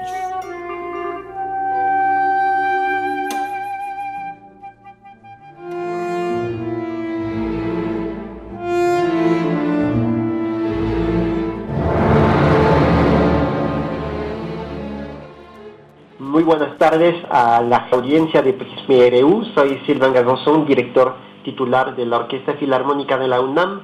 Me da muchísimo gusto presentar ahora el programa que vamos a tocar este fin de semana junto a la orquesta en la sala de Zahuaycoyotl, sábado a las 8 de la noche y domingo a las 12, como siempre, con un programón, como dicen aquí en México, con la novena sinfonía de Gustav Mahler, una de esas novenas sinfonías como la de Beethoven, como la de Schubert, como la de Bruckner, novenas sinfonías muy importantes de la historia de la música y se trata ahora de la novena, la casi última de Gustav Mahler, última sinfonía completa que tenemos de Gustav Mahler, una pieza realmente con un poder de sentimientos, un poder emocional tan grande y tan fuerte que es imposible perdérselo.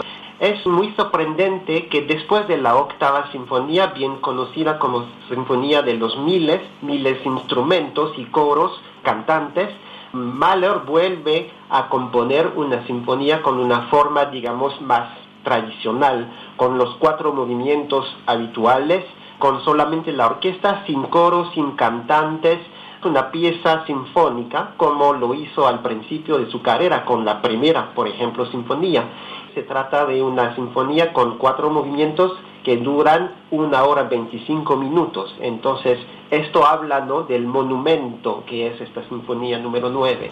Comenzamos con un primer movimiento de 30 minutos que es como la recapitulación de la vida de Mahler se siente unos momentos muy tensos, muy intensos y termina el primer movimiento con de nuevo la dulzura y la reconciliación con sí mismo.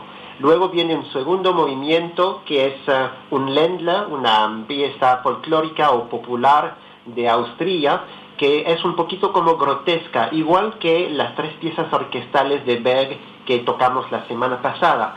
Luego viene un rondo burlesque, como está escrito en la partitura, el más tenso, el más exuberante de la sinfonía. Es un movimiento muy rápido con una parte central que es muy celestial, que nos eleva al cielo en un momento súbitamente, ¿no? Y luego viene el último movimiento que es también de 30 minutos, un movimiento enorme, un adagio, que contiene las más bellas páginas de música de Gustav Mahler, también con un poder emocional tan, tan, tan increíble que lo van seguramente ustedes, eh, melomanos, a disfrutar mucho porque nos llega directamente al corazón, es una música que habla tanto, ¿no? No solamente de la cuestión de la muerte o de lo que hay después de la muerte, pero también todos estos aspectos de la vida de un ser humano, de cómo reconciliarse con sí mismo, la cuestión del perdón, de cómo perdonar a los demás y a sí mismo, de cómo expresar tantas cosas, una catarsis de tantas cosas adentro de esta música. Yo creo que realmente este último movimiento es una cosa con un poder absolutamente increíble. Una hora 25 minutos de expresión de emociones, muy, muy fuertes. Les invito realmente de nuevo porque necesitamos la presencia del público para esta sinfonía. Y nada más voy a terminar con un pequeñito comentario.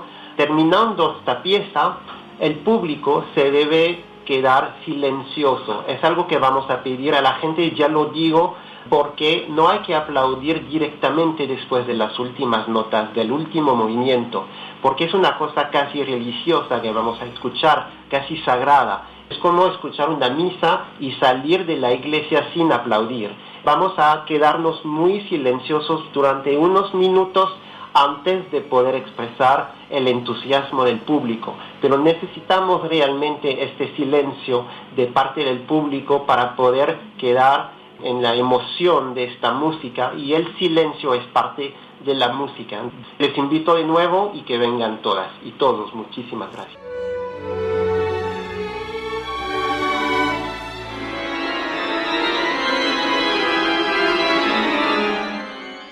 Estimados amigos de Prisma RU, estimados melómanos, me es muy grato estar con ustedes nuevamente. Soy Gustavo Delgado Parra, director del Festival Internacional del Órgano Barroco, organista, compositor. El motivo es la trigésima primera edición del Festival Internacional del Órgano Barroco, que se está llevando a cabo, de hecho, ya desde los inicios del mes. Estuvimos en Días de Muertos en Oaxaca, haciendo la inauguración. Y pasado mañana, domingo 19 de noviembre, tenemos nuestro próximo concierto. en la parroquia de San Agustín. Como ustedes saben, es una parroquia en donde tenemos la posibilidad de explorar diversos repertorios debido a que hay un conjunto de instrumentos, de órganos, que nos permiten, a través de sus diferentes estéticas de sonido, presentar repertorios muy diversos. En esta ocasión tenemos un concierto dedicado a la antología de obras para órganos de mi autoría, que van a ser interpretadas por el organista Carlos Iván Jacinto. De hecho, él va a ser la premier de nueve piezas breves para órgano, se van a interpretar aparte otras obras por la maestra Ofelia Gómez Castellanos y yo mismo. Este domingo, 19 de noviembre, a las 3 de la tarde, Parroquia San Agustín, ubicada en Horacio 921 en Polanco.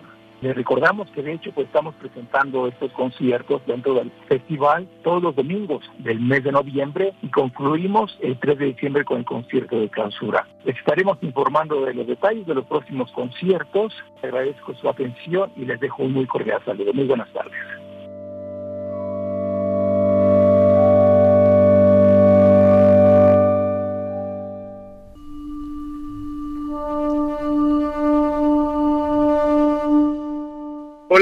Tardes. Soy Eric Carmona Padilla, clarinetista bajo del Cepro Music.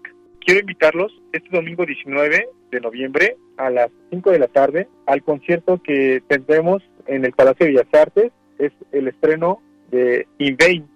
Compuso esta obra como una crítica a la coyuntura política de su país, pero que mantiene su vigencia ante la impotencia que nos provoca el impacable retorno al punto de partida sin importar el camino emprendido a través de la confrontación de elementos opuestos en la música y el contraste entre la luz y la oscuridad. Bain nos cuestiona, ¿es este andar un caminar en vano? Tal vez en medio de la oscuridad e incertidumbre, la música nos guíe hacia alguna claridad.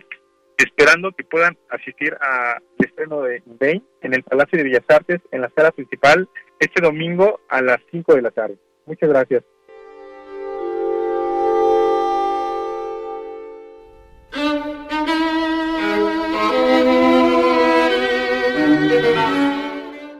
Tampoco queremos dejar de recordar al gran compositor checo Alois Ava, que fallece el 18 de noviembre de 1973, uno de los grandes descubridores de la música microtonal, paralelamente a lo que hacía, por ejemplo, acá Julián Carrillo, trabaja en el ejército austriaco durante la Primera Guerra Mundial y es hasta 1920 con su segundo cuarteto de cuerdas que empieza a trabajar en cuartos de tono y bueno, hasta llegar a los 16 avos son 18 cuartetos de cuerda los que compuso. Estamos escuchando al cuarteto Java en un CD triple editado por el sello alemán Neos en el 2006.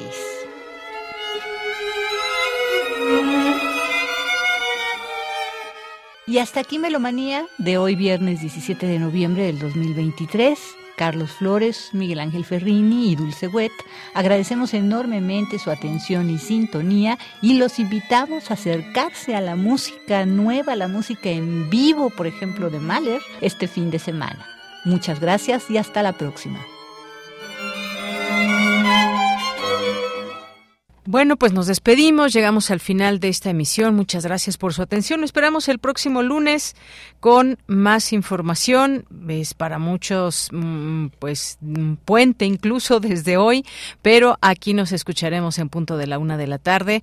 Así que gracias, gracias aquí a todo el equipo, a Marco Lubián en la producción, a Denis Licea en la asistencia, a Arturo González en los controles técnicos, a Enrique Pacheco en la continuidad y aquí en el micrófono se despide de ustedes de Yanira Morán. Que tenga muy buena tarde y nos vamos a despedir con esta canción Paradójico. Se trata de una canción original escrita e interpretada. Eh, dicha canción parte de un álbum creado durante algunos años y fue lanzado en 2022. La, la canción en cuestión, así como las demás de este disco, pretenden comunicar un mensaje diferente para este modo poder mostrar que la música aún puede seguir contribuyendo de manera positiva a la vida y al pensamiento de las personas. Es de este concurso de Nómada y el autor es Pedro de Jesús Oseguera Vázquez. Paradójico. La red de radios universitarias de México y Radio UNAM presentan a los ganadores de Nómada, el concurso de bandas musicales y de podcast documental que convocó a estudiantes de instituciones de educación superior de todo México.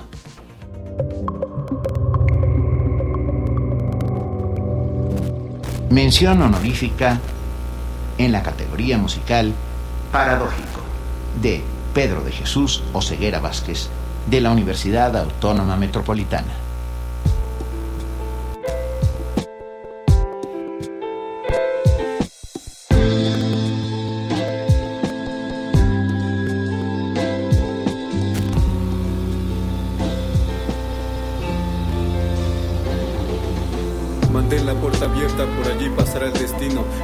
escapa por la ventana si en su lugar llega un asesino. Todo siempre ha de tener un motivo, pero ¿por qué habría de haberlo en estos escritos? Aquel que camina sin rumbo no es apto para labrar caminos, y aquel que crea caminos sin haber deambulado sin rumbo terminará cayendo al precipicio. ¿Lo entiendes? Paradójico es el destino, de la casa al trabajo y del trabajo a los vicios. Qué absurdo, en casa ya hambre niños dibujando círculos, porque con un círculo me encontré de pequeño cuando quise descifrar los tiempos pasado, presente y futuro. Ahora descubrí que en la mente son simultáneos, es decir, en este momento renazco. El tiempo como sinónimo del eterno cambio. Solo aquel pensamiento abstracto llamado Dios, mismo que se manifiesta en forma de leyes y sol, es esencia de lo imperecedero. Se me acaban las palabras, salgo fuera y camaradas preguntan para cuándo el disco. Aquí adentro, cerca del centro, por la crisis me siento presionado y permanecer 10 horas en un trabajo que detesto no es opción. Esto se parece más a un escalón del que todavía no averiguo si se dirige hacia arriba o hacia abajo. El humano no concibe un camino, una vida sin sentido. Pero vamos, ¿cuántos han caído en vicios? Pobres no han atrapado virtudes. Los peores corrieron tras el pobre. Situaciones, sensaciones, resignarse o levantarse. Cada cual expresa de lo que él mismo se ha creado. Cada cual expresa también de lo que otros crearon. Nos fabricamos enorme mediocridad en la que sentarse y descansar. Solventar el vacío existencial hasta ahogarnos en la falta de voluntad. Que te cuento, ni siquiera yo me entiendo. ¿Qué te digo? Desde los 17 siento la parca tan cercana, sonriéndome desde la ventana, a una hoja de borrarme de la historia, de ser algo a convertirme en nada, un sueño que se olvidará mañana, otra gota insignificante que se diluye en agua, pero que no sea no se transforma. Si esto no es suficiente para levantarme de la cama, entonces que se joda el mañana. Hay un escenario y una trama, elegí el papel de profeta, escucha estas palabras. Radio UNAM presentó Prisma RU. Una mirada universitaria sobre los acontecimientos actuales. Prisma RU. Relatamos al mundo.